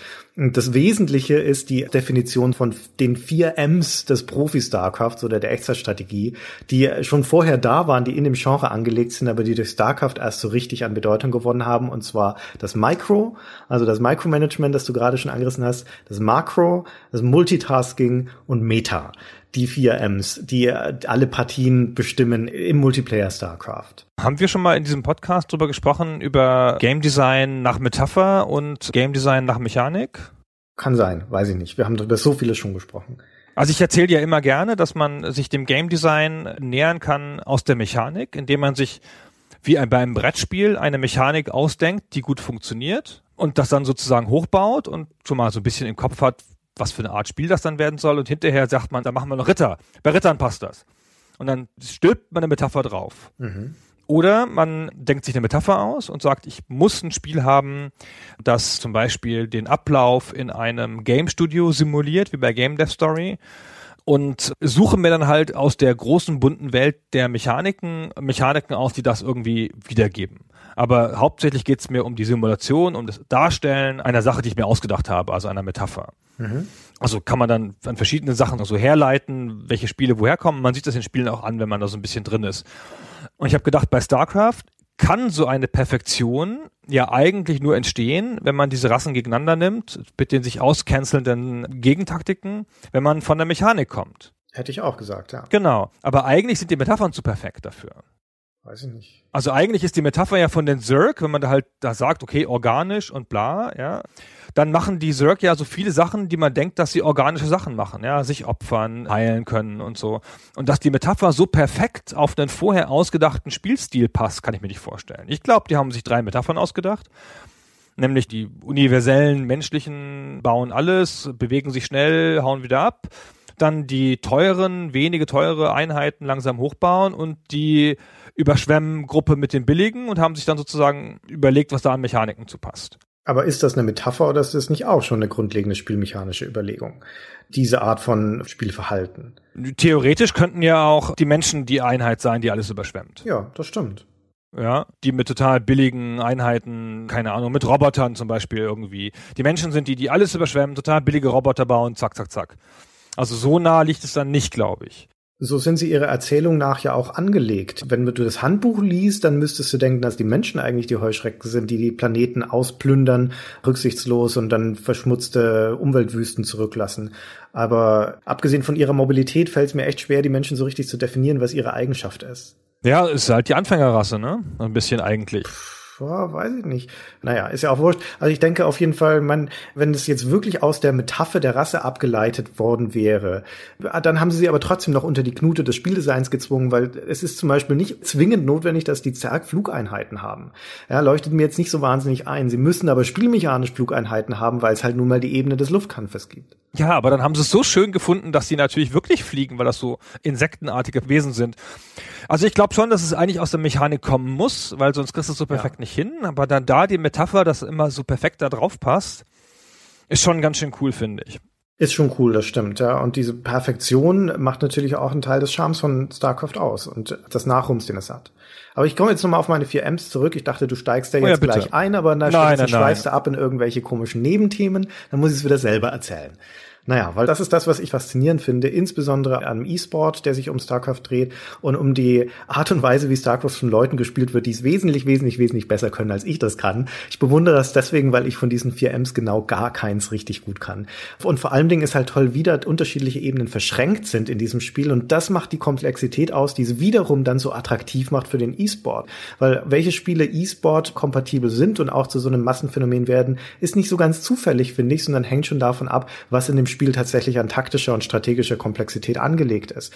Und bei StarCraft ist es also diese Verschränkung von dem Micromanagement, das, wie du schon gesagt hast, letztendlich die Reaktionsfähigkeit ist, dass ich einzelne Einheiten oder Gruppen von Einheiten effektiv steuern kann. Und den Rush, den du erfunden hast, ist das beste Beispiel dafür. Na, ich gehe mit Mengen Einheiten raus und steuere die dann clever, na, hier die paar nach links, die nach rechts, ihr greift das an, ihr greift das an, so ich den Gegner damit überrennen kann. Und wenn du sehr gut bist in Micromanagement und auch deine Strategie aufbaust, wie zum Beispiel eine Rush-Strategie, dann versuchst du das Spiel möglichst schnell zu gewinnen durch das effektive Micromanagen von deinen Einheiten.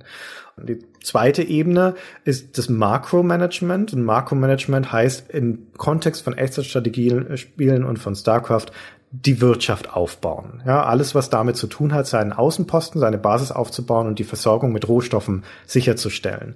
Und tatsächlich ist es so, dass der aller, allergrößte Teil von den StarCraft-Partien heutzutage übers Makromanagement gewonnen wird. Gutes Makro ist die Grundlage von gutem Spiel in StarCraft. Das heißt, du musst einfach verdammt nochmal sicherstellen, dass du immer genügend Einkommen hast, dass deine Gebäude in der richtigen Reihenfolge gebaut sind. Denn aus dem, was du baust, in welcher Reihenfolge du es baust und wann, leitet sich auch ab, was für taktische Möglichkeiten du mit deiner Armee hast. Dann vor allem nach hinten raus. Und das alles verbindet sich über das dritte M, nämlich das Multitasking. Und das ist die Eigenschaft, die mir am allermeisten abgeht, nämlich die Fähigkeit, zwischen diesen beiden Ebenen nahtlos und beständig hin und her zu springen und so einen typischen StarCraft Loop zu durchlaufen, den du im Mehrspielermodus präsent haben musst, nämlich immer zu gucken, wie geht's meiner Armee, habe ich noch genug Supply? Werden Arbeiter gebaut? Habe ich genügend Ressourcen? Und wenn ja, was baue ich jetzt? Und wenn ich im Vorteil bin, dann expandiere ich so schnell wie möglich zu meinem nächsten Ressourcendepot. Das wichtigste Messkriterium sozusagen für dieses Multitasking ist dieser Actions per Minute Wert. Das ist also diese Zählung, wie viele Befehle gebe ich StarCraft in der Minute. Und so ein Gelegenheitsspieler wie ich kommt, wenn es hochkommt auf 50, also so alle eineinhalb bis zwei Sekunden mache ich mal so, ein, so einen Befehl. Äh, und ein Profi kommt auf 300 bis 400. Der höchste gemessene Wert, habe ich gelesen, war vom koreanischen Spieler July mit 818. Ja, das sind natürlich viele Wiederholungen, die da drin sind. Gruppe 1, Gruppe 2, Gruppe 3 macht alles selber. Aber das ist einfach der Hammer, wenn du aus über die Schulterperspektive Videos auch, wo, wo nicht mehr der Bildschirm abgefilmt wird oder nicht im Mittelpunkt steht, sondern das Keyboard des Spielers und du siehst, wie das ein Hand darüber fliegt. Das ist unfassbar unfassbar. So, und jetzt noch ganz kurz zum vierten M, nämlich dem Meta. Und das beschreibt außerhalb der einzelnen Partie, was für Strategien gerade die dominanten sind. Diese Builds, also die Bauanordnungen sind so ein bisschen formelhafte Strategien, ähnlich wie so Eröffnungszüge im Schach. Und das sind schon fast tradierte Strategien, die sich als dominant erweisen und die so lange die Spielweise von diesen Rassen dämonieren, bis sie durch bessere Strategien abgelöst werden. Total abgefahren übrigens. Das Spiel kam ja raus zwischen zwei Ausgaben, was ja eine seltene Situation ist, nämlich dass man als Zeitschrift Zeit hatte, einen ganzen Monat lang das Spiel zu testen. Das ist ja nicht üblich so. Ne? Normalerweise mhm. kommt es halt irgendwie zwei Tage vor Schluss und dann hast du dann nur noch wenig Zeit und musst dann mit vier Leuten das Spiel durchspielen, damit du noch ansatzweise dir ein Urteil darüber bilden kannst und einen Screenshot vom letzten Level machen kannst. Und da hatten wir mit relativem Luxus das Spiel einfach sehr lange gespielt. Und ich hatte ja dann die Aufgabe, dazu Tipps zu machen. Oh, das war doch meine Geschichte. Aber erzähl Ja, scheiße, ah, ja, tut mir leid. Na, komm. Und ich habe dann dazu Strategien aufgeschrieben. Also mir ausgedacht und aufgeschrieben. Und das ist mal eine gruselige Aufgabe aus der heutigen Perspektive so. Heutzutage gibt es dann halt so Wikis, wo dann 100.000 Spieler da irgendwas eintragen und miteinander vergleichen und so. Und ich habe da gesessen mit der Erfahrung von zehn Multiplayer-Partien in der Redaktion ohne dass da im Internet schon richtig was zu gegeben hätte, außer ein paar Forendiskussionen über diese Multiplayer-Demo und habe dann diese Strategien da aufgeschrieben und manche haben ja tatsächlich einigermaßen funktioniert. Boah, ey. Was für eine gruselige Aufgabe das war. Was das überhaupt für eine fiese Aufgabe ist für jemanden, der neu in dieser Redaktion ist, dann gleich so das wichtigste Spiel des Monats mal eben so komplett zu lösen. Wahnsinn, ja. Ich hatte auch große Angst, dass ich das Spiel nicht schaffe. Das kann man sich auch heute nicht mehr vorstellen. Ich musste dann diese Lösung fertig haben bis irgendwann. Und wenn ich das Spiel nicht geschafft hätte, was hätte ich denn dann gemacht? Ja. ja komplett Lösungen zu echter Strategiespielen sind eh das bescheuertste, was es gibt. Ja, das ist totaler Blödsinn, aber du machst halt eine Karte, ne, meistens. Und das reicht schon und mehr braucht man dann nicht. Ja, so ein Überblick ist sinnvoll zu sagen, okay, pass auf, hier steht der Feind und äh, ja. die erste Welle kommt das und die zweite kommt das und baue als erstes in folgender Reihenfolge die Dinge, okay. Aber alles darüber hinausgehende ist relativ unsinnig, finde ich. Ach, totaler Humbug, ja. Es füllt halt nur Seiten und man hat das Gefühl, man hat was getan, so als Zeitschrift. Mhm. Also Serviceanspruch und so wir hatten ja dann diese absurde Seite, die ich mal irgendwann mal wieder rausgekramt hatte, wo ich die Einheitenwerte aufgeschrieben habe zu den einzelnen Einheiten, mhm. wo ich dann zum Beispiel, das habe ich bestimmt schon mal erzählt, die Schussweite in Pixeln auf dem Bildschirm gemessen habe. ja, klassisch. Das musste ich für Age of Empires 2 dann später machen. Genau, das war so eine typische Chefredakteursidee. Ich habe halt die Einheit schießen lassen, auf dem Bildschirm einen Screenshot gemacht und dann auf dem Screenshot ausgezählt, wie viel Pixel das hat. Mhm. Muster ohne Wert natürlich, ja. Also wer hat denn diese Informationen brauchen können? Also eine Riesentabelle mit solchen Informationen gemacht sah halt irgendwie sehr beeindruckend aus, hat mich Tage gekostet. Es war aber irgendwie prophetisch, weil im Profibereich von StarCraft, also wenn du in Ranked Matches bestehen möchtest, sind das wiederum Informationen, die du wissen musst. Wie du vorhin schon gesagt hast, du musst ja die Einheitenwerte eigentlich im Schlaf beherrschen, musst wissen, welche Einheit gegen welche Vorteile hat, welche Einheit macht Splash Damage und wie weit geht die, wie viele Einheiten sind davon betroffen, etc. etc. Und es kommt dann wirklich auch wieder auf pixelgenaues Feintuning an, welche Einheit steht wie weit von welcher anderen entfernt, um sie noch treffen zu können.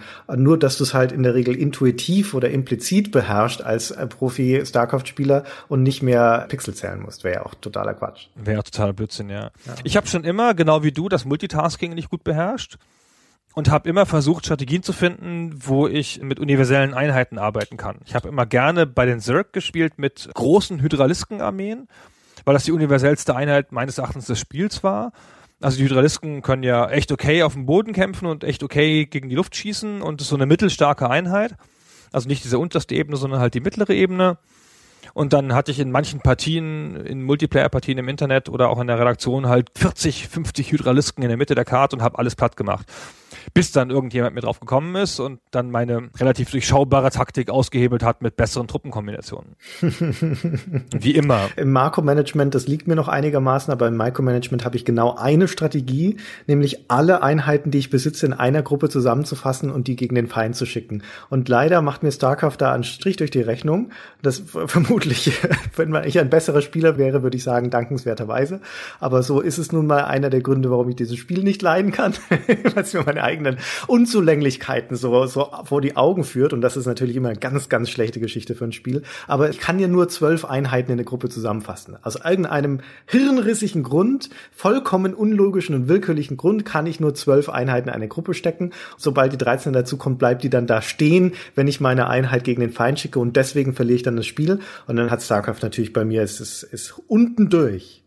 Du musst mit mehr Gruppen arbeiten, nicht mit einer großen Gruppe. Ach, scheiße, mehr Gruppen. Und am Ende willst du mir noch sagen, dass ich meine Flieger auf eine Gruppe legen soll und meine Fernkämpfer auf eine Gruppe und die aussteuern oder was? Da platzt mein Hirn, das kann ich nicht. Ja, das ist halt alles sehr kompliziert, das stimmt schon. Ja, ja, Aber ja. andere Leute können das, vor allen Dingen Asiaten. Das Absurde ist, ich spiele StarCraft nicht gerne. Es gab ganz viele Nickeligkeiten, die mir das Spiel vergällen. Die, die Gruppenbegrenzung ist eine davon. Die Wegfindung der Einheiten ist einfach furchtbar. Als Profispieler musst du die Fehler des Spiels kennen und musst gegen diese Fehler arbeiten, damit du effektiv spielen kannst. Ich finde auch ein Problem, das ich in StarCraft habe und vielleicht bin es wirklich nur ich, ich kann es mir nicht erklären, ist, ich, ich klicke die ganze Zeit daneben.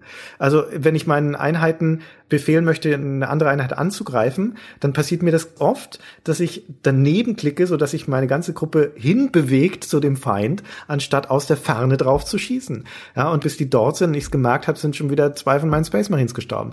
Das regt mich wahnsinnig auf. Also ich kann es mir nur so erklären, dass ich da zu doof dafür bin. Kann ja wohl nicht sein, Ja, das dass unwahrscheinlich. gefeierte Spiel einfach unpräzise Klicks zulässt. Aber lauter solche Sachen vergällen mir den Spielspaß ungemein.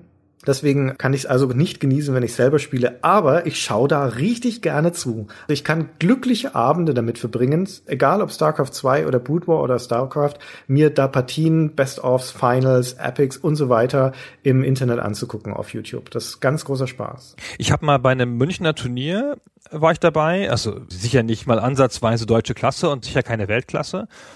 Und da war so ein junger Asiate, der hat es gewonnen. Und das war der einzige, der ohne Tastaturmakros gespielt hat. Der hat nur den Bildschirm bewegt mit WASD, glaube ich, und alles andere mit der Maus gemacht. Alles. Alles. Der hat in einem Tempo mit der Maus geklickt, das war nicht mehr feierlich und präzise übrigens, erstaunlich, diese Asiaten. Also er hat die Maus so schnell bewegt, wie ich meinen Finger über die Tastatur bewege und dabei noch geklickt, das war unfassbar. Aber wie gesagt, Multitasking, das ist auch, ist auch, glaube ich, dann die hohe Kunst und auch eher eine Sache von Übung. Ja, das ist wirklich die hohe Kunst, ja. Also ich finde es fast noch faszinierender als die normalen Match-Replays, finde ich, diese Über-Schulter-Perspektiven, wo du gleichzeitig noch den Spieler bei den Aktionen siehst und auf seinen Bildschirm gucken kannst. Und äh, ich finde es zum Beispiel faszinierend bei den Super StarCraft-Profis, dass die rein geschätzt und überschlagen von meiner Seite, aber netto verbringen die 80 Prozent ihrer Zeit mit den Befehlen an ihre Basis, also mit dem Makro-Management, selbst wenn sie schon riesige Armeen haben. Und ab und zu schauen sie mal für einen Bruchteil einer Sekunde bei ihren Armeen, ob die auch alles richtig machen. Ja, die haben irgendwelche Bewegungsbefehle irgendwo hin. Und nur wenn wirklich ein größerer Kampf stattfindet, dann springen sie da rein, um zu micromanagen. Abgefahren, oder? Wahrscheinlich machen die Wirklich diese abgefahren. Gruppen, von denen man immer hört. Vielleicht, ja. Und das Tolle am Zuschauen von StarCraft ist, dass man viel mehr genießen kann, weil man sich selbst nicht darüber ärgern muss, über die Unzulänglichkeiten und über die eigenen Unzulänglichkeiten. Muss man schon ehrlich sein. Ja, es ist, es ist ja eher mein eigenes Unvermögen, das auf diese Art und Weise zu spielen, wie es eben gespielt werden muss, insbesondere in einem Wettbewerb. Aber dann halt zuzugucken, was für Strategien sich die Leute ausdenken, was für Taktiken sie sich ausdenken, die zum Teil halt auch die Eigenheiten des Spiels nutzen, die dann auch erlaubt sind, wie dass du halt deine Einheiten durch Mineralien rein durchsliden lassen kannst. Oder mit die tollsten Taktiken, allein zum Zuschauen finde ich, sind halt immer die Drops. Ja, also gerade die berühmten Reaver Drops von den Protoss, wo du mit deinem Truppentransport, Flugschiff dann mit ein oder zwei von diesen Reavers, also von diesen ja, Artillerieeinheiten sind es im Prinzip in die Basis des Gegners fliegst, möglichst versucht irgendwie hinten reinzufliegen, die kurz entlädst, so dass die in einem Harass ein paar von den Drohnen kaputt machen können, die Ökonomie des Gegners schädigen, sobald Verteidiger auftauchen, wenn sie sofort wieder eingeladen und weggeflogen. Das ist einfach saumäßig cool. So, sowas wäre ich einfach nicht imstande. Deswegen schaue ich sehr, sehr gerne an, wenn andere das machen. Aber das ist ja ein völlig okayes Phänomen. Ich kann ja auch nicht Fußball spielen, im richtigen Leben besonders, und schaue es aber mit großem Gewinn gerne im Fernsehen. Also insofern passt das schon. Genau, ich habe ja ja. erzählt, dass ich da diese Komplettlösung gemacht habe in meiner ersten GameStar-Ausgabe und bin dann übrigens tatsächlich an einer Stelle hängen geblieben. Ich glaube, es war eine Terraner-Mission und die Gegner hatten so Artillerie, ganz eng besetzt, über so eine Art Bergplateau und dann kam ich da mit meinen Flugschiffen nicht durch. Also es ging nicht, die haben mich immer abgeschossen, ich habe es immer wieder probiert und noch neue Strategien und das und auf dem Fußweg, aber man musste da irgendwie mit den Flugeinheiten durchkommen. Ich habe die ja nicht schnell genug bauen können, keine Ahnung, ich kam da nicht durch. Und war schon ein bisschen verzweifelt und habe dann halt die Redaktion um Hilfe gebeten, also erstmal Mick Schnelle, glaube ich. Und der Mick hat sich dann in seiner unerschütterlichen Ruhe das angeguckt, wie ich da versage. Und dann hat er gesagt, geh mal weg, hat sich an den Rechner gesetzt, die Maus genommen, hat das Optionsmenü aufgerufen, hat die Spielgeschwindigkeit, die man da frei einstellen konnte, auf eins gesetzt und dann konnte man das Spiel fast spielen wie rundenbasiert. Und dann ist der Mick mit seinem einen Schiff da lang geflogen, immer so tschak, tschak, tschak, tschak, tschak und jedes Tick, das ich gemacht habe, ist eine Drehung oder eine Bewegung. Und dann kamen so in Zeitlupe die Schüsse der Gegner und dann ist er denen so einzeln ausgewichen und drumherum geflogen und dann auf der anderen Seite gelandet und dann war die Mission geschafft. Und dann ist er aufgestanden und weggegangen und ich saß da so, nein. Gilt das überhaupt? Boah, diese Redakteure. Das ist ein neues Meta. Ja. Ja, die Zeitlupenstrategie. Ja. Sehr gut. Hat sicherlich sonst niemand gemacht und ist ja auch nur anzuwenden im Singleplayer, aber boah, war ich beeindruckt, ey. Zu Recht, zu Recht. Ja, Der hat sich da um nichts geschert und so. Ja, also siehst du, das Spiel ist dann erfolgreich zu spielen, wenn man es betrügt. Und in gewisser Weise, es ist fast ein bisschen absurd, aber StarCraft hat für mich den Spaß an der Echtzeitstrategie kaputt gemacht. Rückblickend ist das für mich ein bisschen eine Zeitenwende. Ich konnte in Warcraft 3 zum Beispiel, was danach kam, längst nicht mehr so genießen wie in Warcraft 2. Und das mag auch damit zusammenhängen, dass StarCraft mit seiner Perfektion die Messlatte so hochgelegt hat, was auch die Notwendigkeit des Beherrschens des Spiels und der Spielmechanik angeht, um auch in den Kampagnen bestehen zu können. Ja, also der Maßstab ist einfach, die Anforderung ist höher geworden und Spiele wie Command Conquer oder Dune 2 oder auch die Warcrafts verzeihen viel mehr. Da kann sich auch durchstümpern noch in gewisser Weise. Aber das fand ich eigentlich ganz angenehm, weil es mir eine Art von Spielen erlaubt, die nicht ganz so hektisch ist, die nicht ganz so stressig ist und nicht ganz so sehr Perfektion und Geschwindigkeit voraussetzt. Deswegen ist es auch ganz legitim, finde ich, in der Kampagne die Geschwindigkeit runterzusetzen von StarCraft. Gut, dass das geht. Aber na, es wurde mir dann einfach zu viel. Das hatte auch dem Rest der Echtzeitstrategie nicht so gut getan, dass halt dann alles auf StarCraft ausgerichtet wurde. Und ich behaupte fast, das ist jetzt vielleicht ein bisschen zu gewagt, aber dass StarCraft damit auch die Notwendigkeit für andere Echtzeitstrategiespiele abgeschafft hat. Weil es halt gezeigt gezeigt hat, was vor allem auch Multiplayer notwendig ist, um zu bestehen. Ja, und alle anderen extra Strategiespiele, die versucht haben, dieses Niveau zu erreichen, machen mir als Gelegenheitsspieler weniger Spaß. Und ich finde es auch vollkommen logisch, dass sich die Echtzeitstrategie, die ja eigentlich zwei Spieler in einem ist, dann später ausdifferenziert hat. Das Micro ist grob gesagt zum Dota geworden, also zu den ganzen MOBA-Spielen unserer heutigen Zeit, wo es weniger bis gar keine Wirtschaft geht und nur um die schnelle Reaktionsfähigkeit. Und das Makro ist grob gesagt zum Tower Defense geworden. Und jedes von diesen beiden Spielen für sich genommen macht mir auch heutzutage mehr Spaß als die klassische Echtzeitstrategie und insbesondere natürlich das Makro, was mir eher mehr liegt, also Tower Defense über Dota. Geht mir auch so. Kann ich vollkommen nachvollziehen, was du da sagst. Das stimmt. Das war das erste Mal in diesem Segment, dass halt so ein Spiel dann einfach gekommen ist und nie wieder gegangen ist. Sonst waren das ja so noch zu Dune-Zeiten und so. Das kommt halt, dann spielst du das, ein Jahr später spielst du ein neues Spiel. Ja. Auch im Multiplayer spielst du erst das eine und dann ein neues Spiel. So, und dann ist da ein Multiplayer-Spiel, das ein Sport wird, erstmals, so richtig so ungefähr zur selben Zeit wie Counter-Strike Sport geworden ist und dann nicht mehr weggeht. Ja, und was will denn das nächste Extra-Strategiespiel dagegen machen? Ja, das muss dann halt auf der Sportebene mithalten können mit einem etablierten Sport. Also auf der Multiplayer-Ebene mithalten können, das geht ja fast gar nicht. Ja, du musst es dann mhm. ablösen, theoretisch. Und dann noch eine geile Singleplayer-Kampagne machen. Ja, und ich glaube schon, dass das die Hürde im Genre so hochgelegt hat, dass es fast nicht mehr rentabel war, da anzutreten. Mhm. Also außer für etablierte Serien wie Command Conquer natürlich. Das ist genau das Ding. Also StarCraft 2 ist ja das quasi das letzte erfolgreiche Echtzeitstrategiespiel, das wir haben. Und selbst das wurde auf drei Teile aufgeteilt, vermutlich auch zum Zwecke der Gewinnmaximierung. Aber vor allen Dingen ist es ja, wie ich vorher schon gesagt habe, zwei unterschiedliche Spiele in einem. Nämlich eine Kampagne, die sehr aufwendig ist und sich an einen ganz anderen Spielertyp richtet als der Multiplayer-Teil, der deswegen auch anders funktioniert. Und genauso wie ja in den meisten Shootern heutzutage der Multiplayer-Teil separat entwickelt wird im Vergleich zur Singleplayer-Kampagne, zum Teil auch von unterschiedlichen Teams, so ist der Anspruch auch bei der Echtzeitstrategie, nur dass die Zielgruppe viel, viel kleiner ist. Das heißt, es rentiert sich gar nicht mehr, diesen Produktionsaufwand in so ein Spiel zu stecken, wenn man nicht Blizzard ist, sich das leisten kann und die ganze StarCraft-Community im Hintergrund hat. Genau, das können nur noch die machen. Das ist abgefahren, oder? Ich hätte so gerne wieder eine Echtzeitstrategie spielen. Also ein bisschen größeres, ambitionierteres, gerne auch ein fett produziertes, so richtig das alles nochmal hat, so mit Basenbau und allem. Und das ist ja sehr, sehr, sehr selten geworden. Ich weiß nicht, für mich ist das irgendwie durch. Die Echtzeitstrategie war noch nie mein wirkliches Lieblingsgenre und ich bin mit den Klassikern eigentlich ganz zufrieden. Oh, das war voll mein Lieblingsgenre. Das ist so gemein. Da habe ich alles gespielt. Und ich finde auch gerade, dass die Kombination mit Basenbau und Micromanagement und dann wieder Makro und so, dass es halt echt eine gelungene Kombination war. Und mir ist jetzt also Dota-Sachen sind mir zu hektisch und mhm. Tower Defense ist mir oft zu öde. Also kann auch hektisch sein natürlich, ja, aber trotzdem. Die MOBAs sind einfach zu toxisch. Also mir zumindest. Ich habe echt keinen Bock, mich da beschimpfen zu lassen, wenn ich irgendwas mache, was nicht der etablierten Norm entspricht. Das ist halt auch noch so ein Ding, was StarCraft und in Erweiterung dann eben auch die MOBAs für mich unattraktiv macht, insbesondere im Multiplayer, dass es heutzutage so stark formalisiert ist.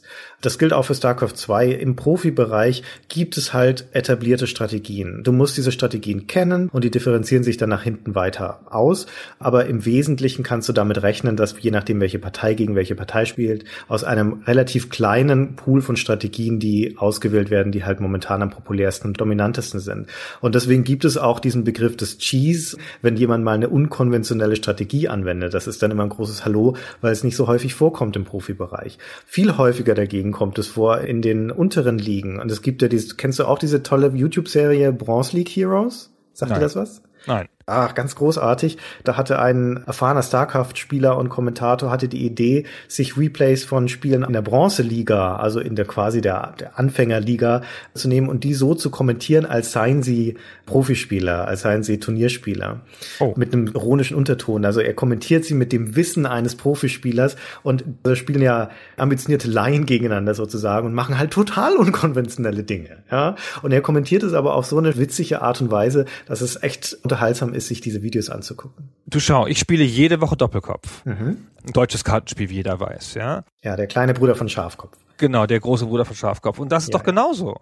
Ja, wenn du halt als ersten Trumpfstich nach den Fehlfarben, wenn du damit selber rauskommst, heißt das, dass du wahrscheinlich die Kreuzpartei bist. Und wenn du nicht die Kreuzpartei bist, machst das trotzdem, kriegst du richtig Ärger, weil du eine unkonventionelle Strategie angewandt hast und die Leute sich darauf verlassen, dass sie das deuten können, weil du keine überraschenden Sachen machst. Stimmt.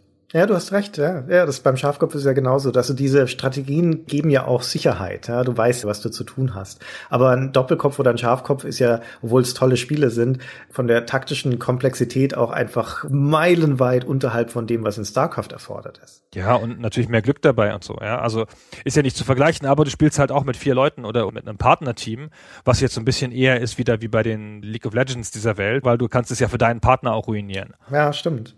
Aber wie gesagt, im Profibereich, du musst deine Grundlagen einfach beherrschen. Du musst deine Builds beherrschen und du musst dein Timing beherrschen, dass er da an den Supply-Zahlen hochgezählt wird, wann wird was gebaut, zum Teil auf die Sekunde genau. Und für mich ist StarCraft, auch wenn ich es, wie gesagt, gerne anschaue im E-Sports, für mich ist es eher Football als Fußball. Das ist was, was viel formalisierter ist, wo vorgeplante Züge abgefeiert werden, bis es dann halt irgendwann so im Mid- und Endgame eher sich ausdifferenziert.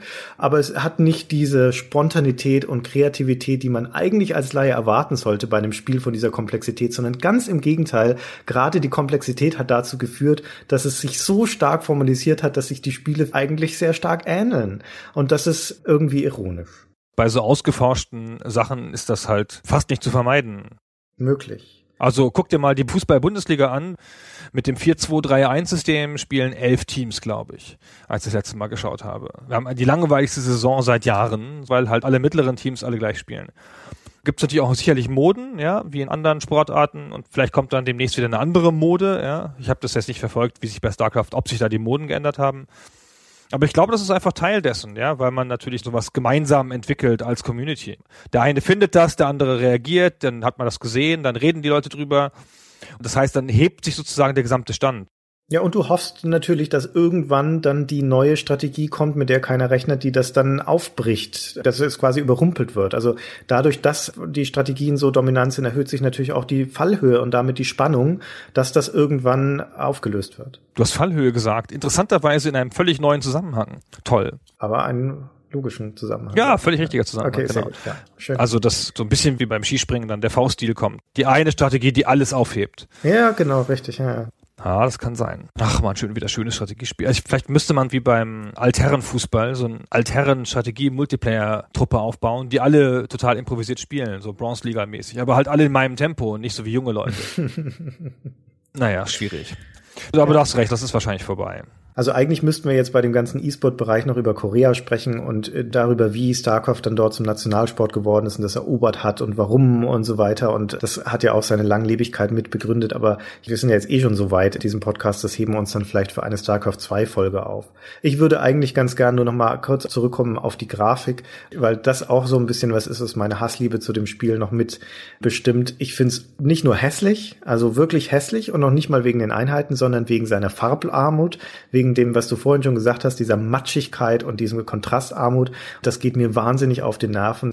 Aber auf der anderen Seite hat es wieder etwas, was ich grandios finde, auch viel besser im ersten Teil als in StarCraft 2. Und zwar das Feedback, wenn du Einheiten besiegst, die in richtig satten Explosionen kaputt gehen oder brutalst zerspratzen in Blutflecken, was eklig ist, aber sehr effektvoll und befriedigend.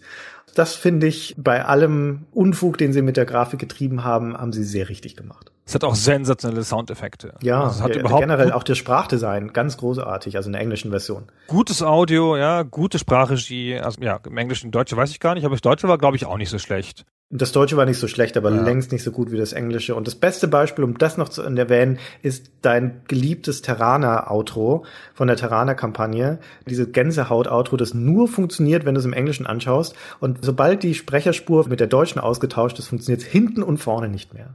Das stimmt. Das ist ja die Siegesrede von Arturos Mensk, der gerade die menschliche Konföderation unterworfen hat in einem bitteren Bürgerkrieg im Angesicht des Feindes und jetzt sozusagen einen Appell hält, dass jetzt mal Schluss sein muss hier mit den kleinen Streitereien, ja, die er ja angefangen hat, dass jetzt alle zusammenhalten müssen und dass sie alle jetzt ihm unterstützen müssen, weil jetzt wir leben in harten Zeiten, wir müssen jetzt gegen die Aliens bestehen. Und das ist so eine Blutschweiß- und Tränenrede, so Churchill-haft.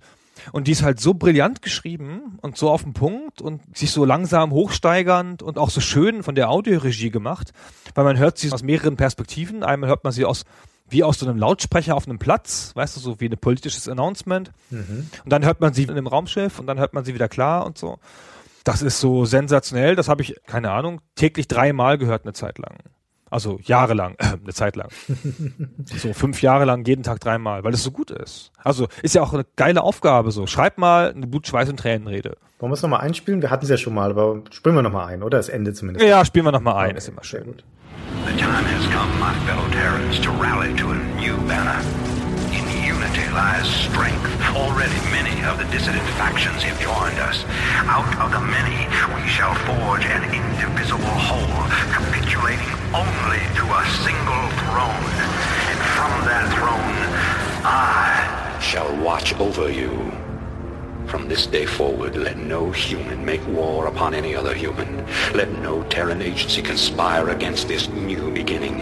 And let no man consort with alien powers. And to all the enemies of humanity, seek not to bar our way, for we shall win through, no matter the cost.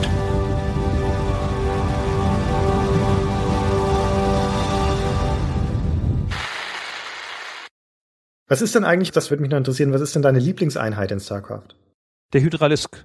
Der Hydralist, wo du vorher schon erzählt hast. Ja, genau, wegen universell und gut einsetzbar und so. Ich bin aber auch ein simpler Geister. Ja, ich habe das wie alle Spiele und wie alle Redakteursgeschichten haben wir damals immer so einen kleinen Vorsprung gehabt, wenn die Spiele rauskamen, da konnte man es ein bisschen spielen. Dann ist es für alle raus. Dann geht man mit seinen erworbenen Multiplayer-Skills, die man an Peter Steinlechner geübt hat, geht man dann in die Welt und dann hält man so drei Tage gut durch und dann sind sie alle besser. Und so war es bei mir bei StarCraft auch. Ich habe mich dann ganz gut gehalten, so ähm, eine ganze Zeit lang. Und dann wurde es mir zu komplex mit dem Multitasken. Das einzige Multiplayer-Spiel, wo ich echt ganz gut eine Zeit lang durchgehalten habe, war Pro Evolution Soccer. Also solange ich noch bei der GamePro war und das auf hartem Niveau trainiert gekriegt habe und so. Aber auch da ist dann irgendwie zu viel Multitasken irgendwann mit noch Tricks ausführen und sowas. Mhm. Also wenn du schon ein simpler Geist bist, dann warte mal, was, was ich bin, wenn ich dir sage, was meine Lieblingseinheit ist. Und zwar ist es der Scout, der Prozess in der deutschen Version. Und das hat nichts mit irgendwas Spielerischem zu tun. Im Gegenteil, da ist er eigentlich eine ziemlich unnützliche Einheit. Sondern es hängt einzig und allein damit zusammen, dass die Einheiten, die, die sagen ja immer so Dinge, wenn man sie anklickt. Und der Scout sagt neben solchen Sachen wie so soll es sein und Ort bestätigt, sagt er klipp und klar und deutlich hörbar Popo klar. Ich spiele das mal kurz ein. So soll es sein. Ort bestätigt. Popo klar. Popo klar. Und das öffnet eine solche Welt an Vorstellungen in meinem Kopf, dass ich da immer, ah, da muss ich immer sehr breit grinsen. Du bist äh, wirklich ein simples Gemüt. Ja, siehst du, von wegen einfacher Geist. Also aus ja. diesem ganzen zotigen Witz-Ding, das man so mit zwölf gut findet, bist du echt nicht rausgewachsen. Nee, da habe ich mich gut eingerichtet damit. Das hat für mich funktioniert, das funktioniert für mich bis heute. Das war doch Warcraft, das das das erste Mal gemacht hat, ne? Mit den entsprechenden Einheiten. Ja. Warcraft 1, oder? War das nicht auch in Dune? Das, nee, das war in Dune auch schon drin. Ach stimmt, aber also dass sie noch so witzige Sachen gemacht haben und mehrere Sprüche, das war in Warcraft. Entweder im ersten oder im zweiten Teil, ja. Aber es war auf jeden Genau. Fall schon vor StarCraft, ja. Genau, aber in Dune haben sie halt immer nur so was wie Yes, Sir oder sowas Ja, gesagt. genau. Und dann fing das halt an, dass sie dann eben entdeckt haben für Witz, genau. Und noch so Easter Eggs da drin versteckt haben und so. Übrigens, wo wir da gerade noch sind, es gibt ja diese Helden, hattest du vorhin schon erwähnt, und einer der Helden von den Protoss ist der Artanis. Und wenn man den mehrmals anklickt, dann sagen sie ja immer so zunehmend genervte Sachen und dann irgendwelche witzigen Sachen. Und wenn man den mehrmals anklickt, dann äh, nimmt er Bezug auf diese Entstehungsgeschichte, die wir vorher geschildert haben und sagt so Dinge wie, What do I look like? An orc? This is not Warcraft in space. It's much more sophisticated. I know it's not 3D. das finde ich ja auch ganz nett. Jetzt musst du noch sagen, dass es die vierte Wand durchbricht. Das sagst du immer an dieser Stelle. Das durchbricht die vierte Wand in dem Moment. Danke. Genau. Gut. Das ist ikonisch. Ja, es ist ikonisch, es durchbricht die vierte Wand, das hat richtig Fallhöhe. Wurscht. Wurscht, jetzt, jetzt sind alle zufrieden. Wir haben StarCraft behandelt in einer episch langen Episode und haben alle unsere Keywords untergebracht. Jetzt Ja. kann eigentlich niemand mehr unzufrieden sein. Nee, wir müssen hier an dieser Stelle aufhören. Es geht nicht mehr weiter. Außer vielleicht den Leuten, die gehofft haben, dass ich StarCraft noch mehr bashe. Die muss ich leider enttäuschen. Also wie gesagt, das ist nicht mein Spiel und ich habe eine Hassliebe dazu, aber man muss es zähneknirschend anerkennen, dass es eine große Leistung gebracht hat. Es hat die Echtzeitstrategie ruiniert, es hat sie zerstört, um sich dann alleine darin breit zu machen. Herzlichen Dank, StarCraft. Du kannst das ganze Bashen dann in der Dark Omen Folge weiter fortsetzen. Was für ein Spiel? In der Dark Omen Folge. Was für ein Spiel? Ach, ich wusste, dass du sagst. Das ist ein Warhammer-Ding. Ich rede nicht über Warhammer. Ja, Nicht ja. Mehr. Wir haben Naja. lange kein Warhammer-Spiel mehr gemacht. Ja, ja, ja, ja, ja, klar. Aber es gibt so viele. Es gibt Wir so müssen viele, nicht alle es gibt machen. kaum gute. Ein Drittel oder so. Also eigentlich gar keine. Er hat mehrere gute. Drei oder so. Naja, gut, ja, vielleicht. Na, wurscht. So, Gunnar. Dann haben wir das ja nicht mal ansatzweise erschöpfend behandelt. Ich wusste, dass es so ausgehen würde. Ich habe so ein fragmentarisches Allround-Wissen über das Spiel.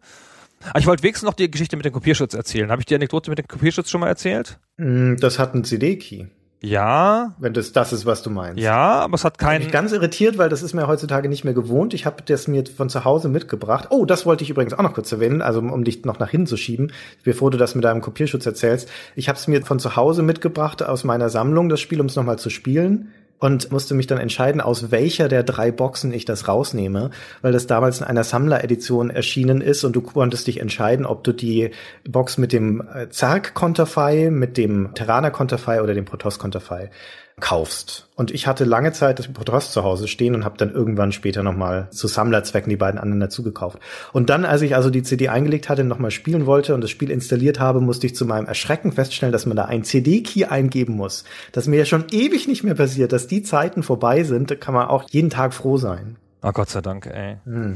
Cool. Genau, es hatte diesen CD-Key-Schutz. Aber lief es nicht sogar auch ohne dann, wenn es einmal installiert hattest? Naja, du brauchtest halt die Original-CD im Laufwerk und das ist übrigens auch noch cool, das hatte diese Spawn-Kopien. Also du konntest ja für Multiplayer-Spieler von einer CD acht Kopien anlegen. Genau, konntest du deinen Freunden geben und dann mit denen im lokalen LAN spielen, Ja, ohne dass jeder Spiel kaufen muss. Das war total super. ja. Also ich erinnere mich noch, ich bin jetzt nicht mehr so sicher, wie der CD-Key damit in Bezug steht. Das kam mir ungefähr gleichzeitig raus mit Anno, also dem ersten Anno 1602. Und in meinem Bekanntenkreis hatten das gleich viele Leute, war mein Eindruck so subjektiv. Ich hatte diesen starken Göttinger Studentenbekanntenkreis, viele, viele Leute so. Und wir haben so viel Anno gespielt wie StarCraft. Also die coolen Leute natürlich eher StarCraft und die uncoolen Leute eher Anno. Dann dachte ich so, na ja, das wird sich ja wohl gleich gut verkaufen. So ungefähr, weil, ne, mein Bekanntenkreis hochgerechnet. Und das war dann natürlich aber so, dass Anno und StarCraft sich im Verhältnis 6 zu 1 verkauft haben in Deutschland ungefähr. Mhm, ganz logisch. Also A ist das natürlich mein Bekanntenkreis, der nicht repräsentativ ist, aber B ist es ja auch so, dass Anno den effizienteren Kopierschutz hatte zu der Zeit. Nämlich Meines Erachtens. Das hatte doch so einen, einen von diesen Kopierschutz. Codewheel. Nee, das. Ah. Du redest, wie du es verstehst. Das hatte doch so einen technischen Kopierschutz, so dass es halt nicht einfach kopieren konntest, die Files. Weißt du, so ein Sekorom oder irgend so ein Zeug, meinst du? Oder? sowas Ja. in der Art. Ich glaube, irgendwas, was nativ drin war, was gecrackt werden musste, weil es sonst nicht ging so. Mhm. Und ich glaube, StarCraft hatte das nicht. Und ich habe das dann irgendwann mal in so einem Bier trinken gehen, abends Redakteure und Spielindustrie äh, gegenüber so einem Typen von Blizzard Europe angebracht. Da gab es damals einen Menschen für Blizzard Europe, hahaha. Und dann meinte der, ja, das ist aber gar keine Gefahr, das ist ja ans Battlenet gekoppelt. Und mit der kopierten Edition kannst du nicht ins Battlenet. Und das will ja jeder im Battlenet spielen, das gibt's ja gar nicht, dass man das nicht spielen will. Und da dachte ich, aha, Hier sehen wir den Keim von Marktversagen an einer Stelle. Naja. Hm. Ja, oder vielleicht war auch das wieder prophetisch, weil heutzutage ist es ja quasi ne, der Online-Zwang letztendlich. Aber vielleicht liegt es auch einfach nur daran, dass Anno einfach das viel massenpublikumskompatiblere Spiel war als das doofe StarCraft. Ja, bei weitem, Wobei ja. letztendlich dann ja auf der globalen Ebene das StarCraft leider doch die Nase vorn hatte. Also gelesen habe ich das zum, ich glaube zum zehnjährigen Jubiläum haben sie mal gesagt, sie hätten 10 Millionen Einheiten von StarCraft und Brood War verkauft und davon knapp die Hälfte, 4,5 Millionen allein in Südkorea. Ich glaube, das ganze Geheimnis von StarCraft ist, dass es in Südkorea so gut gelaufen ist. Das hat da irgendwie so einen Zeitgeist getroffen. Das war ja das erste Spiel, das in Südkorea eine Million verkauft hat. Und ich glaube, das ganze Spiel wäre untergegangen im Westen ohne Südkorea. Weiß ich nicht. Also ich glaube nicht, dass es so mächtig geworden wäre. Es hat ja, wie gesagt, die Hälfte in Südkorea verkauft. Also stell dir vor, ne, Südkorea wäre nicht da, ist ja nur ein Land. Dann hätte es ja nur die Hälfte verkauft. Hm. Ja, und das hat ja den ganzen Schwung genommen durch Südkorea. Ja, also das stimmt aber halt erst später. Also ich meine, Nee. auch der Nein, 99 hat es schon eine Million in Südkorea verkauft. Ehrlich? Also, Ja. dass es im Westen auch als ein Phänomen wahrgenommen wurde, ein koreanisches Phänomen und dass der E-Sport dann auch größer wurde, das sind die mittleren 2000er. Genau. So der Höhepunkt von der Ära. Und ich bin mir ziemlich sicher, also du, hast, du magst schon recht haben, ja, Korea hat da sicherlich einen großen Einfluss gehabt und ich bin mir ziemlich sicher, dass es ohne den Erfolg in Korea kein StarCraft 2 gegeben hätte. Ja, das glaube ich auch, genau. Also das ist, glaube ich, sicher. Es hat schon früh angefangen, zurückzuspielen. Und es hat halt äh, natürlich das ganze Projekt rentabler gemacht, ja, also von Mhm. Anfang an. Und klar, der Multiplayer, ich, ich habe letztens noch mal irgendwie gesehen, eine Weltbildsendung im ZDF oder so ARD von 2007, wo dann so berichtet wurde über so irre Koreaner, die dieses komische Spiel spielen. Verrückt. Schön. Ja, toll. Aber das war 2007, da hast du recht, ne? Auf dem ersten kurzen Höhepunkt des E-Sports-Boom. Hm. Ja, ja. Wurscht. So, jetzt haben wir es nochmal kurz verlängert. Jetzt hören wir auf, auch wenn noch viele Fragen offen sind. Ja, wir halten fest, unterm Strich, es ist ein doofes Spiel, es bleibt ein doofes Spiel und damit haben wir jetzt alles dazu gesagt. Genau, es hat alles kaputt gemacht. Ja, hat es. Es ist Schuld am Tower Defense. So, jetzt Schluss. Ich gehe jetzt StarCraft schauen. Ja, macht es mal. Ciao. Tschüss. Ciao, vielen Dank fürs Zuhören. Tschüss.